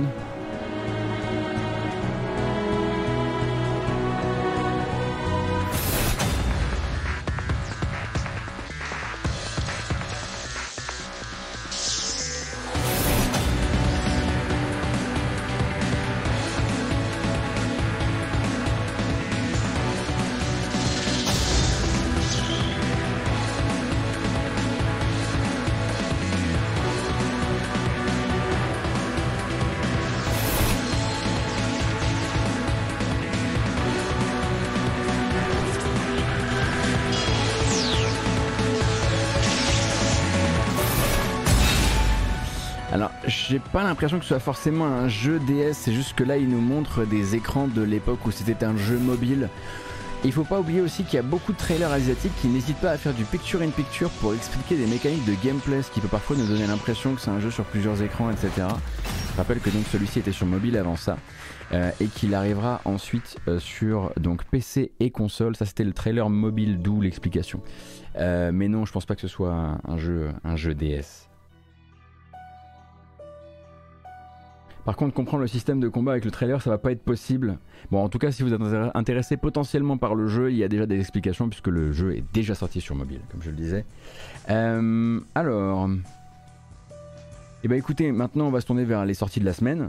Mais avant ça, vous connaissez la tradition. Il va falloir qu'on détende un tout petit peu. Qu'est-ce qu'on va aller chercher comme musique pour aller avec ce, avec ce réveil du lundi? Un réveil du lundi est important, faut pas le rater, faut choisir. Voilà, on en a qu'un seul par semaine. Euh. Ouais, ça c'est. Ouais. Ouais, c'est pas mal ça. Ouais, Bulldozer, on avait joué à Racine. Il y a quelques temps maintenant. Alors, vous êtes un peu moins de 1600, merci beaucoup d'être présent et présent ce matin avec moi pour faire le tour de l'actualité du jeu vidéo. On va faire une petite bamboche, on va se détendre, s'étirer un petit peu, vérifier que tout va bien, euh, se faire un petit raccord café s'il y a besoin. Puis on y retourne juste après pour l'agenda des sorties. Ah oui, c'est bien ça.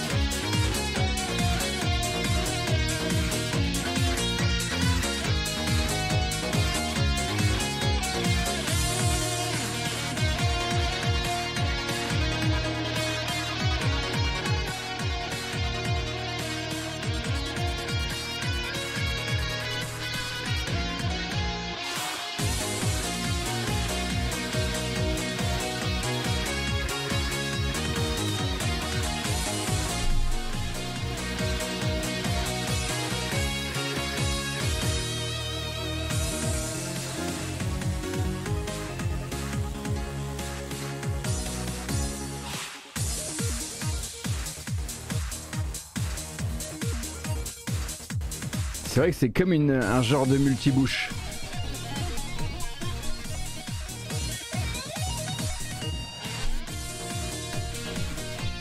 Merci beaucoup Roder, c'est très gentil. Voilà. Donc merci à toutes et à tous euh, pour votre présence ce matin. J'espère que la couverture de l'actu vous plaît. Je vous rappelle qu'on va faire ça quoi qu'il arrive cette semaine, lundi matin, mercredi matin et vendredi après-midi de 13h à 15h30. Et puis les autres jours de la semaine, je serai aussi en live à partir de 9h. Euh, pour jeudi, je ne sais pas encore, parce que c'est vrai que jeudi c'est férié. Est-ce que ce serait pas l'occasion de, faire un stream du, mardi, du mercredi soir qui s'étendrait un petit peu À moins que je finisse encore dans un bar? Bref, on aura l'occasion de parler de ça encore. Rien n'est, rien n'est vraiment euh, certain. Euh, mais quoi qu'il arrive, vendredi, je ferai quand même mon petit, euh, euh, live, live news, bien sûr, important ceci. Mais du coup, effectivement, pas forcément avec Oscar Le Maire. Je vais pas lui demander de faire. Peut-être qu'il fait le pont. Bref, tu connais, ça va finir encore à jouer à, à jouer à Fuser cette histoire. Oh là là, c'est fini, stop, stop En revanche, on fait plus la fête. La bamboche, c'est terminé. Va-t'en, Kratos.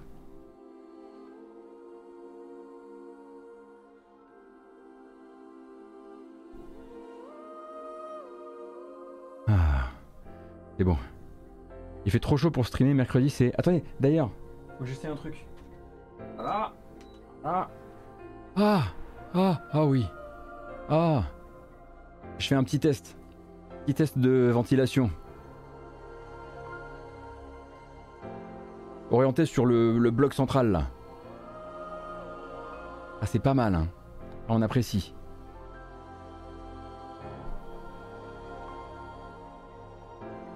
Bon, eh bien, j'ai l'impression qu'il est temps de faire un tour des sorties de la semaine. Alors, qu'est-ce qu'on a? Un bon bloc de sorties là justement mardi. Euh, ah, il y en a quand même pas mal, euh, pas mal de trucs à faire. Alors, on va commencer avec euh, les sorties de demain, dont deux sorties dans le Game Pass notamment, mais sur d'autres plateformes aussi. Avec d'abord Floppy Nights. Floppy Nights, donc je vous rappelle, un jeu de tactique qui va vous rappeler Dicey Dungeon, tout simplement parce qu'il il emploie la même personne à la direction artistique. Celui-ci, je l'attends très fort et je vous le streamerai dès que je pourrai. C'est parti.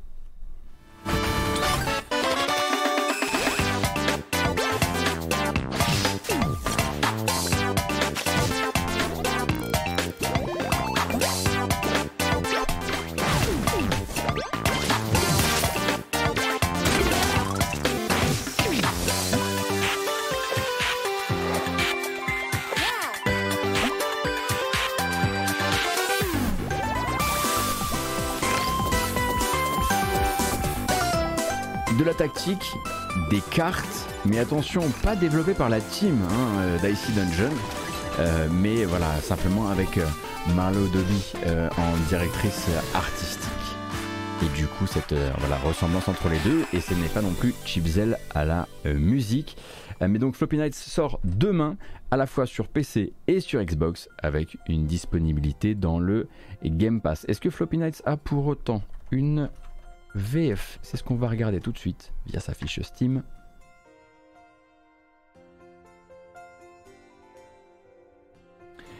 A priori, le français n'est pas une langue prise en charge. Au lancement, tout serait en anglais, sauf mauvais remplissage de la fiche Steam, ce qui peut aussi arriver. Euh, voilà, euh, développé par Rose City Games. Et tant qu'on y est, dans les autres sorties de demain, euh, en fait, c'est curieux parce que demain, il y a un studio qui sort deux jeux très différents, qui n'ont pas du tout eu le même cycle de développement. Il s'agit de Blackbird Interactive. Alors Blackbird Interactive vont d'abord sortir, le moins connu des deux je pense, Crossfire Legion, qui est donc un RTS dans euh, la... Je l'imagine dans l'univers de Crossfire.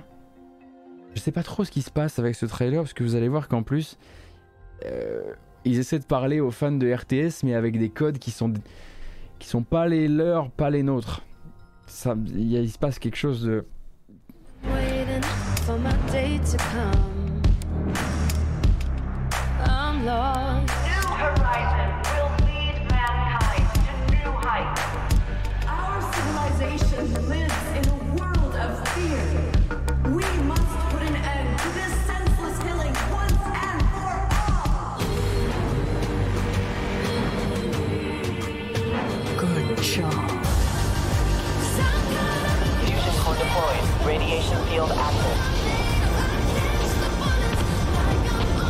Qu'est-ce qui se passe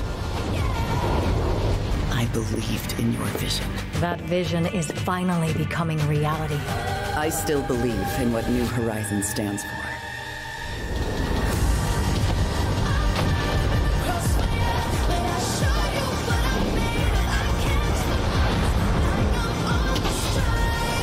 Ah oui, c'est vrai, je ne fais pas partie de, la génération LOL. J'ai pas encore vu Arkane.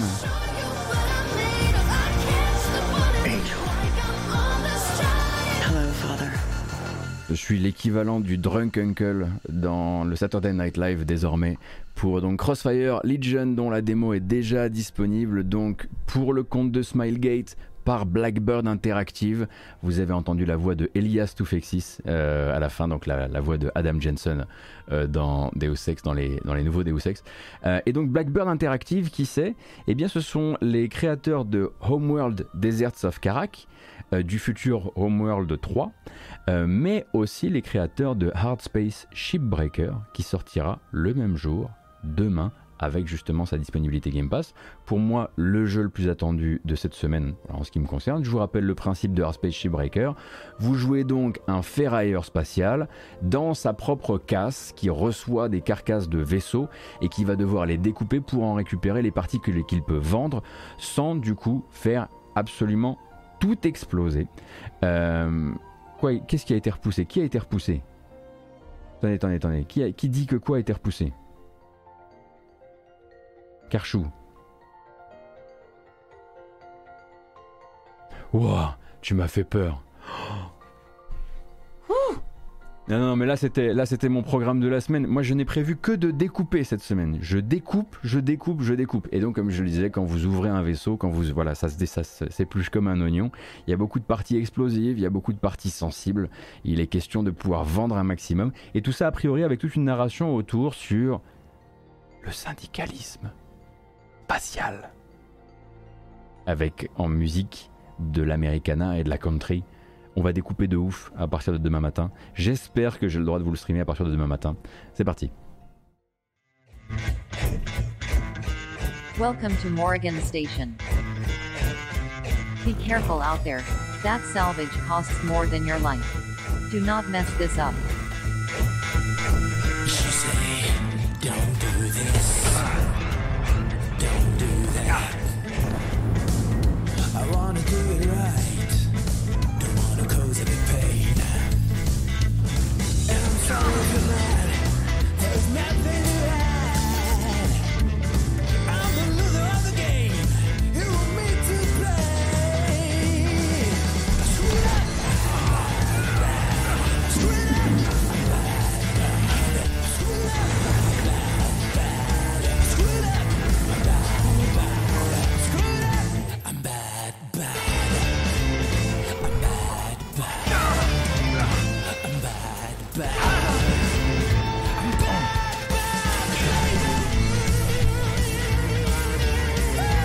C'est vrai que la musique est un petit peu moins représentative parce que d'habitude on écoute dans le jeu plus voilà de l'americana, de la folk, tranquillou.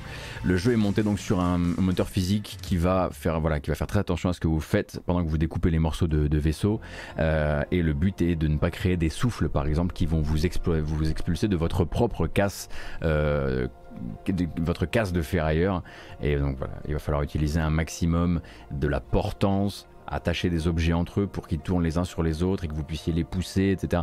Bref, je vais vous montrer ça, c'est hyper cool. Le jeu est déjà disponible en accès anticipé. Moi, ce que je voudrais, c'est vous streamer la 1.0. C'est pour ça que je vais, devoir attendre, je vais attendre d'avoir le droit pour ça.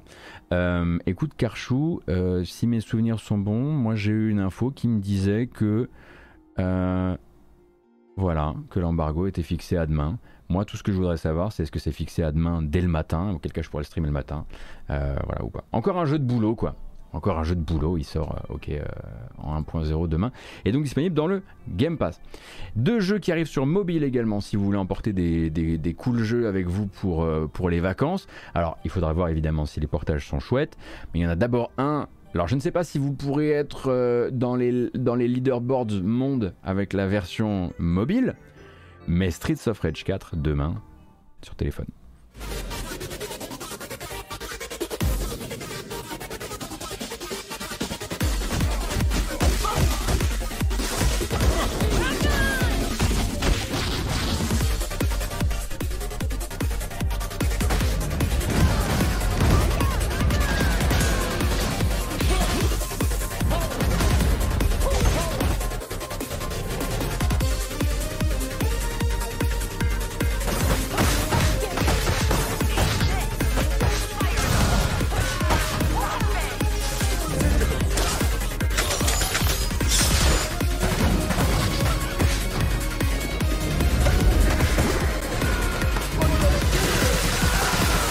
Il n'y a pas de nouveau mouvement pour la version mobile, hein. c'est juste que là c'est une espèce de récupération d'un vieux trailer notamment tourné vers Mr. X Nightmare euh, pour euh, cette version mobile qui arrive sur iOS et Android. Il y a un autre jeu qui arrive sur euh, mobile demain. Et après promis je vous lâche avec lui. C'est Turnip Boy Commits Tax Evasion. Je l'ai déjà dit la semaine dernière mais je le redis pour les gens qui n'étaient pas là.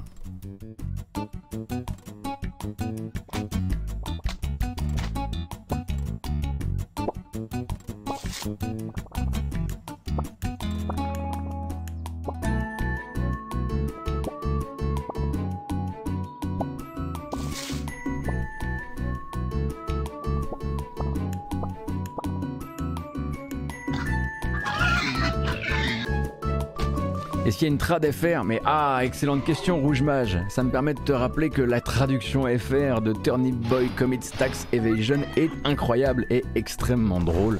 C'est un jeu qui est d'abord drôle hein, avant toute chose, sinon c'est un jeu d'aventure. Euh, voilà, sur un navet, euh, qui, un, navet qui fait de la moula. Je vois pas d'autre manière de le dire. Euh, et donc qui était déjà sorti sur les autres plateformes, notamment la Switch, et qui sort désormais sur mobile.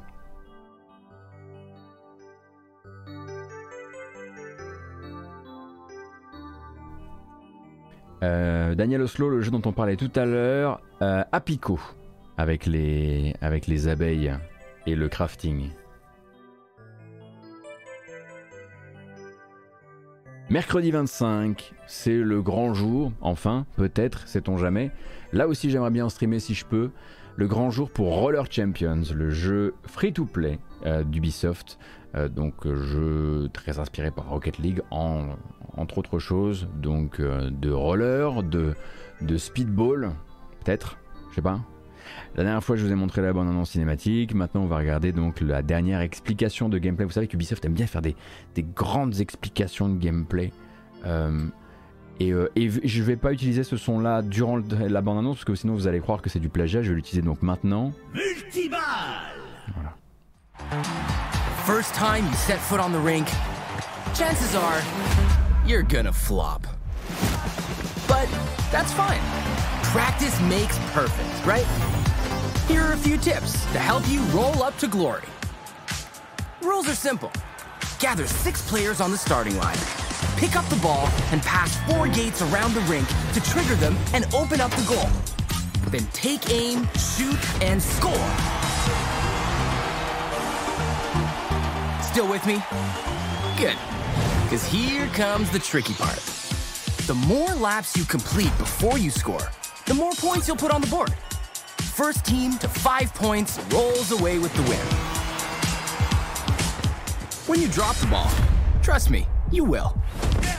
Get it back before the other team, or else you'll lose your gate count, Alors il avait disparu, hein, Roller Champions. Euh, pendant un temps, on se demandait si le jeu allait véritablement sortir. On a reçu la date de cette sortie pour le 25, littéralement la semaine dernière. Donc une communication très particulière. Euh, très humble quelque part du côté d'Ubisoft qui sait que pour tout ce qui est free-to-play actuellement, on les, on les connaît plutôt comme des, voilà, des faiseurs de jeux qui ferment que de jeux qui marchent.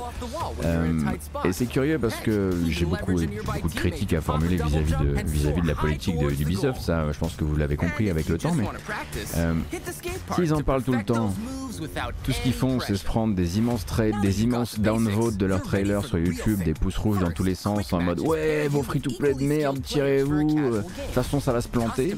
Et s'ils en parlent pas, ils se font épingler pareil parce que putain vous y croyez tellement pas que vous faites pas de trailer. en fait en termes de free to play c'est con à dire hein, et avec euh, voilà c'est l'instant euh, l'affection pour les équipes qui développent les jeux Ubisoft ne peut pas gagner en fait euh, sur ce terrain-là. Euh, et en termes de communication, en tout cas, tout ce qui touche au free-to-play, désormais, ça sera toujours très mal reçu. Quoi. Et donc on verra manette en main. Moi, je verrai manette en main parce que je reste curieux quand même de ce qui a été fait pendant toutes ces années. Euh, D'autant que j'avais entendu que c'était plutôt chouette et que ça manquait de profondeur lors, de, lors des dernières bêtas. Et si ça se trouve, il y a désormais du mieux. Enfin, je voudrais le constater en tout cas.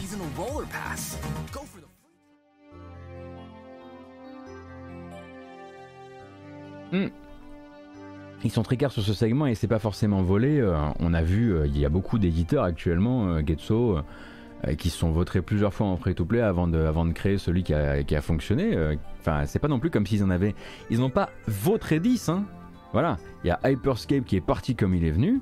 Et on sait qu'il y en a beaucoup dans les cartons, que c'est une recherche pour eux, évidemment, de financement. Hein. C'est une direction, une direction, on va dire, éditoriale tournée vers, euh, vers la rémunération sur la durée. Mais en l'occurrence, euh, il n'y en a pas non plus. Euh, il y en a plus qu'on a déjà vu en bande-annonce.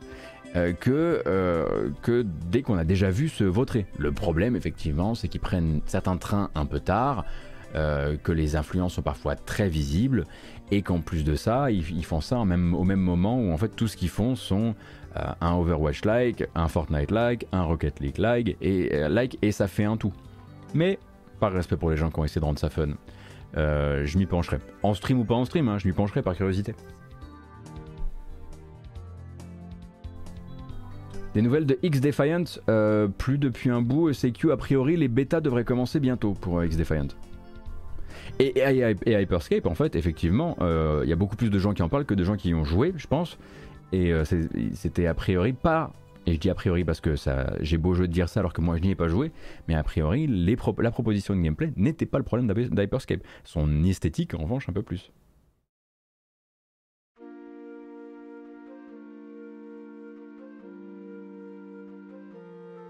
Après, je dis pas, hein, il y a plein de trucs dans les cartons actuellement chez Ubi qui m'intéressent pas et qui ne correspondent pas au Ubi que j'aimerais voir sortir des jeux. Ça, il y, en a, il y a aussi des trucs qui m'intéressent, mais il y a beaucoup de trucs où je suis là, genre, non, non, non, évidemment que non. Et je comprends le bashing dans son ensemble, mais celui-ci, euh, celui-ci a tenté autre chose. Il a essayé de, voilà, de ne réapparaître que quand il estimait qu'il était prêt. Alors, on continue, donc ça c'était mercredi 25, Roller Champions. Jeudi 26, ah, et eh ben voilà ça, fait, ça faisait longtemps, je suis sûr que vous creviez d'envie de regarder la bande-annonce d'un Sniper Elite. du retour au vrai jeu vidéo, à l'originalité pure quoi. Sniper Elite quoi. Attendez, attendez, attendez. Ah si si c'est bon, vous avez le 1080, j'ai eu peur. Il n'y a pas moyen d'avoir de la 4K Allez. Allez, c'est parti. Soyons fous. tide of war has turned. The Axis is on the run. An animal is always most dangerous when it's cornered. Unser Sieg ist zum Greifen nahe. And the Reich is baring its teeth. Heil Hitler! Heil Hitler! They killed the whole town. Bon, c'est la, la, série Sniper Elite, hein. ça n'a pas changé, c'est toujours le même principe. Euh, Sniper Elite 5 en l'occurrence. Des ralentis, des têtes qui explosent, des tirs dans l'entrejambe. C'est Sniper Elite.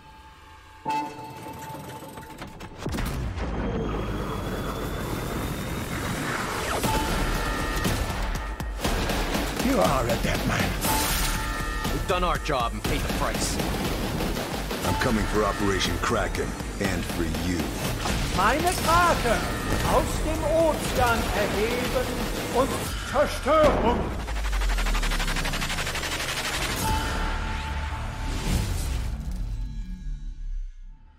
Bon, euh, on se rend pas compte comme ça.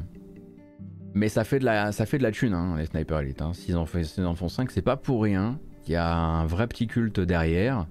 Alors, je pense que c'est pas non plus à la hauteur d'autres trucs cultes un peu de niche, comme peuvent l'être, euh, comme peuvent l'être les, jeux de Kamta. Comment ils s'appellent? Mud Runner et, tous ces trucs-là. Euh, mais, ça fonctionne. Hein, et si Rebellion continue, c'est aussi parce que bah ils essaient d'itérer, d'ajouter de la qualité, etc. Et des différentes séries de snipers actuelles. Je veux dire que entre celle-ci et celle qui se passe euh, dans des espèces de, conflits, de conflits horriblement, horriblement contemporains, celle-ci est encore assez fun, quoi.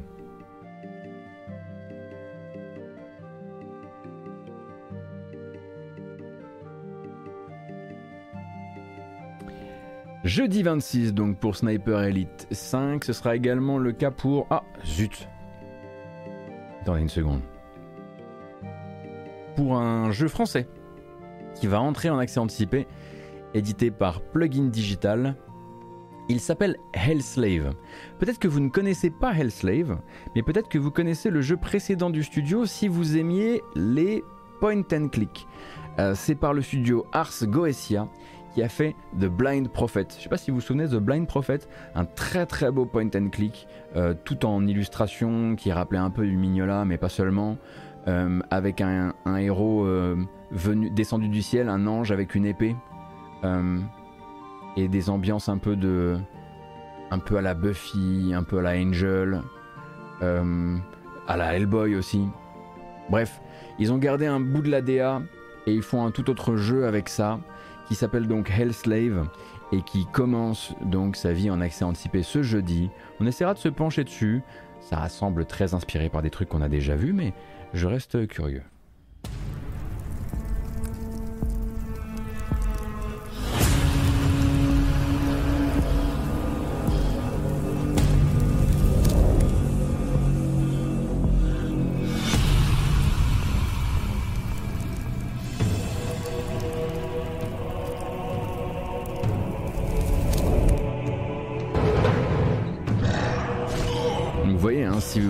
Si vous avez joué à The Blind Prophet, vous retrouvez vraiment, je me demande d'ailleurs si c'est pas dans le même univers, c'est du dungeon crawler.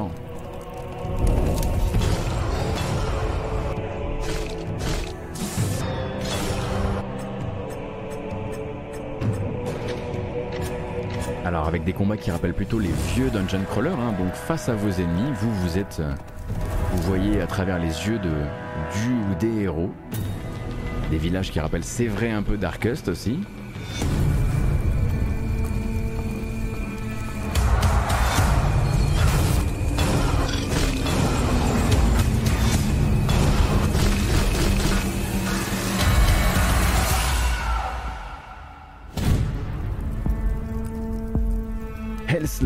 Donc sorti euh, sur Steam ce jeudi par Ars Goetia. J'essaierai de me pencher dessus, ça m'intéresse quand même. Alors effectivement, il n'y a pas forcément la, il y a pas forcément le narrateur de Darkest Dungeon et puis euh, et pourquoi pas effectivement. Normalement, si c'est du, c'est peut-être pas du, tour par tour, hein. c'est peut-être avec des cooldowns et des choses comme ça. Ça peut être des combats en temps réel hein, si c'est du, euh, si c'est du, dungeon crawler à l'ancienne.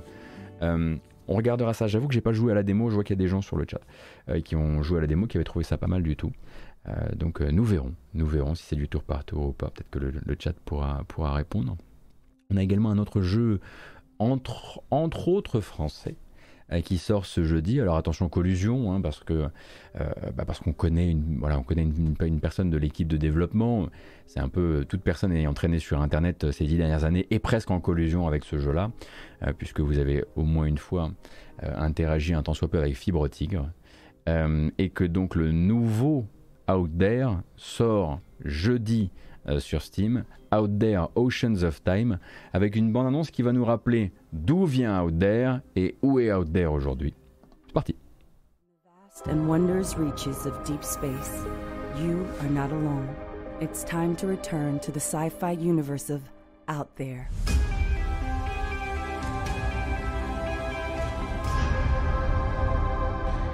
In Out There, you are a starship captain on a voyage like no other travel to distant stars, and witness wonders never seen by human eyes. Encounter strange beings from unknown species, multiple endings, and a uniquely generated galaxy bring infinite replayability. Seven years ago, a whole new universe was born. Created in 2014 by artist and game developer Michael Biffer and renowned writer Fibre Tigre. Fibre Tigre! Out There was an early indie games cult hit, selling Fibre Tigre. over half a million copies and inspiring a global fan base. In the original Out There, you awaken from a cryo sleep aboard the Nomad, but you are not in our solar system, and you are very much alone.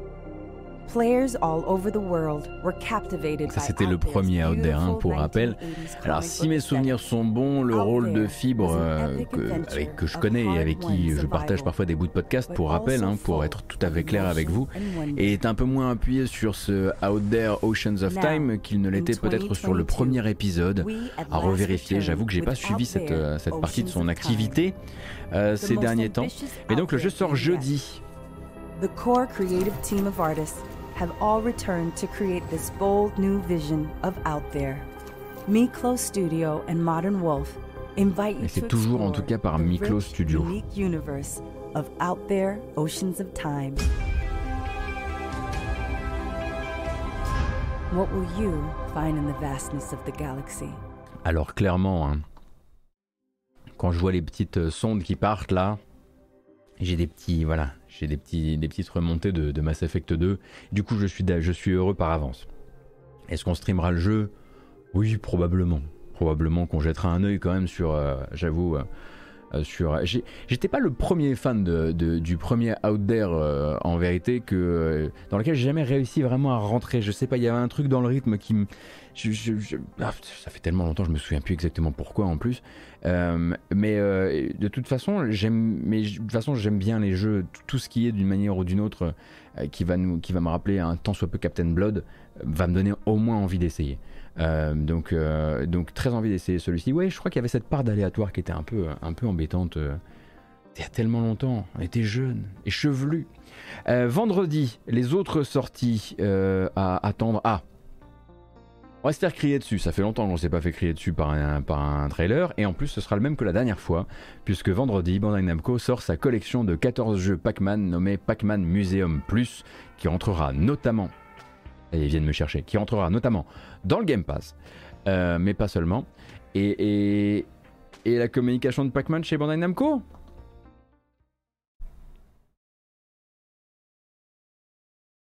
There is a place where you can enjoy 14 different Pac Man titles. It's in Pac Man Museum Plus. Play various Pac Man games to unlock missions and collect coins.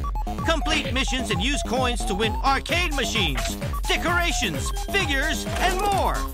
There are so many items to unlock. Let's customize the arcade.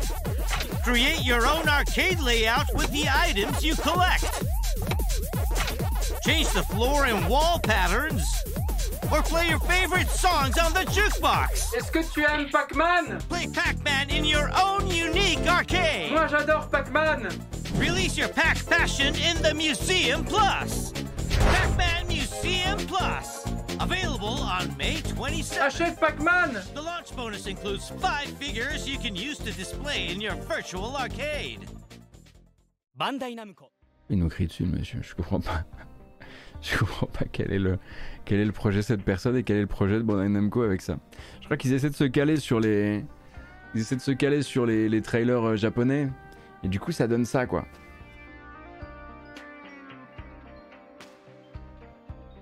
C'est presque aussi in- insupportable que quand on se faisait crier dessus par le robot des, trailers de, Ratchet Clank Rift Apart.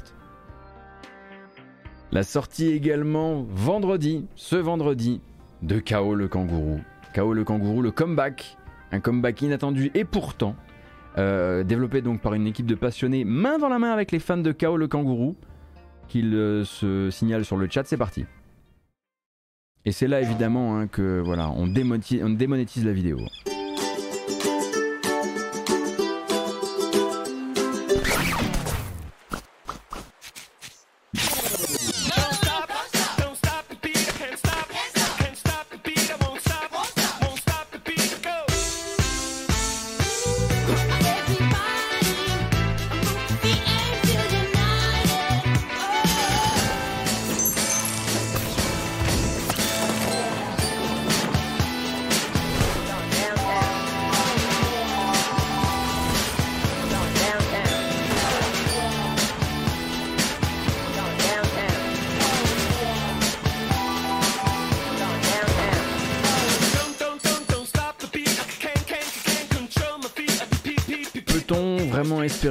Cette vidéo ainsi sur YouTube après avoir passé du junior senior Je ne sais pas.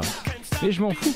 Euh, c'est donc la bande-annonce de KO, le kangourou, le comeback donc une- d'une icône, jamais vraiment devenue icône du platformer des années 2000 et qui revient là hein, grâce donc euh, aux soins de comment s'appelle? C'est je crois que c'est Tate Multimedia ou un truc comme ça. Euh, et ça fait un bout de temps. Il y a une démo qui est disponible sur Steam et le jeu sort sur PC et console vendredi. Oui, avec des gants, effectivement, des gants magiques multifonctions qui vont en- intervenir dans le gameplay. Et sorti également donc sur PS5 et PS4. Ah non, ça n'a pas l'air si du tout. Hein. Non, non, non, je dis juste que c'est très inattendu parce que on croise rarement quelqu'un qui dit, franchement, maintenant que j'y pense, KO le kangourou. Euh, euh, mais tous les gens qui y ont joué et qui ont connu le truc disent qu'il y a un, vrai taf, effectivement, comme tu dis, Taleb, euh, de vrai remake et donc de voilà pour proposer un platformer 3D actuel. Enfin, tant soit peu actuel. Ne faisons pas, n'associons pas platformer euh, 3D actuel à euh, à Ratchet Clank, sinon en fait plus personne n'a le droit d'en faire. Enfin, Rift Apart. Sinon plus personne n'a le droit d'en faire. Il faut descendre un petit peu quand même les, les attentes. Barou Baku, c'est très gentil. Merci beaucoup pour les 11 mois d'abonnement. Merci également Funzy Show pour le follow, Alceste pour les 2 mois, J-Blake pour les 18, Dolio Bullet pour le follow. Ça fait extrêmement plaisir. Dernière bande-annonce. Là, on est encore chez Bandai Namco. Peggy 3. My Little Pony A Maritime Bay Adventure. C'est le jeu de ce vendredi. Welcome to My Little Pony, a Maritime Bay adventure. Join Sunny Star Scout in this magical new story.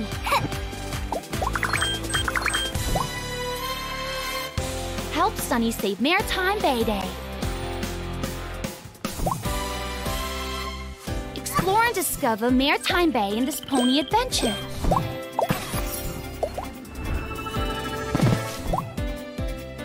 Unlock new magical powers and customize Sunny with lots of accessories. Play amazing mini games with a friend.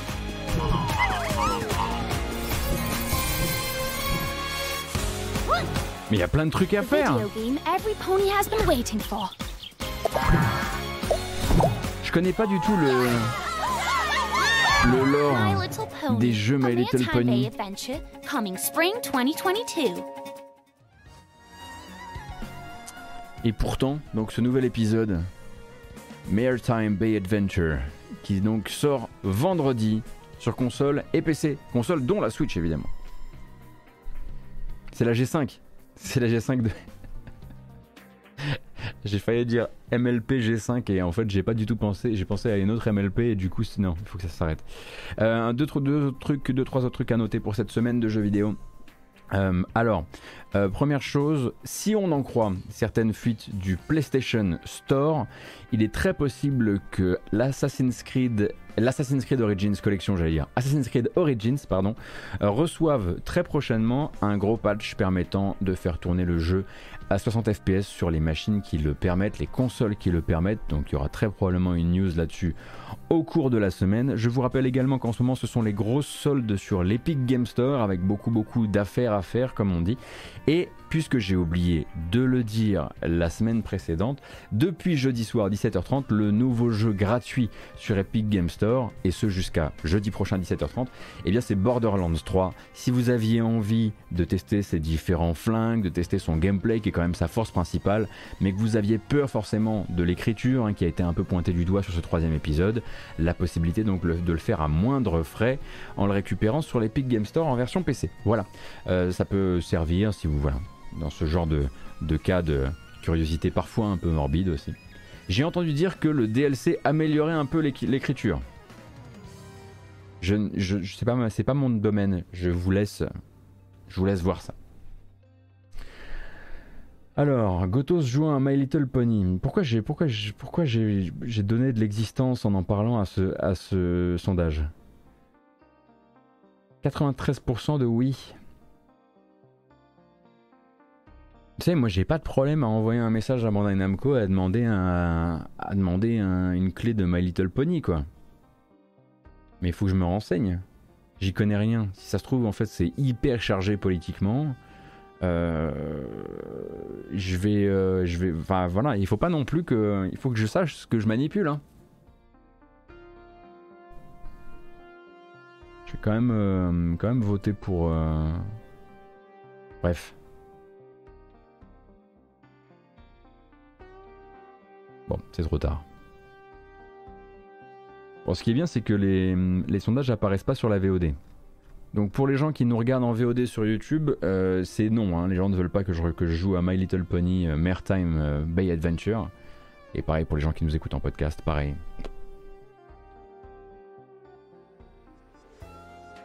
Bon, eh bien c'est terminé pour aujourd'hui. On va mettre cette petite VOD en boîte et puis ensuite on va se poser un peu. Je vais me, hop, je vais me poser sur, euh, je vais me poser sur ma chaise et puis on va peut-être lancer. On va essayer de pas lancer d'offre romantique surtout. Voilà. Je donne rendez-vous demain 9h pour euh, euh, le reste de. Enfin, ce sera pas de l'actu, mais le prochain stream en tout cas. Euh, si vous nous regardez sur YouTube, ce sera demain, mardi, 9h du matin. Et on verra ce qu'on lance, on verra si on peut déjà jouer à Art Space Shipbreaker. Ok. En attendant, on met ça en boîte. Merci beaucoup à toutes et à tous. Merci beaucoup pour votre présence ce matin. J'espère que ça vous a plu. Je vous rappelle que cette vidéo s'en va sur YouTube avec une version chapitrée. Vous pouvez donc vous abonner à la chaîne YouTube pour ne rien rater, puisque là-bas je poste les découvertes de jeux, mais surtout les matinales actu. Il y a également une version podcast qui, à partir de la version YouTube, est générée merveilleusement et, euh, avec grande maestria par euh, Botos, qui a été programmé par Thomas Zorus, que je remercie encore.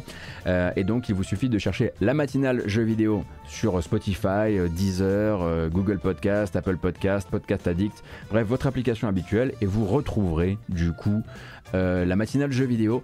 Et je vous rappelle donc les di- différentes manières dont vous pouvez soutenir cette chaîne. Voilà, beaucoup de gens ont déjà compris, vous pouvez décider de suivre cette chaîne pour pouvoir revenir à l'occasion.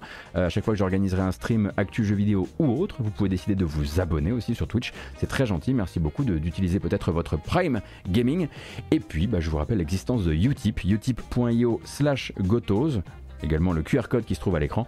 C'est la manière la plus solide euh, et la plus éclatante de soutenir financièrement la matinale jeux vidéo. Merci beaucoup à toutes et à tous. Ne partez pas, on met juste ça en boîte pour YouTube.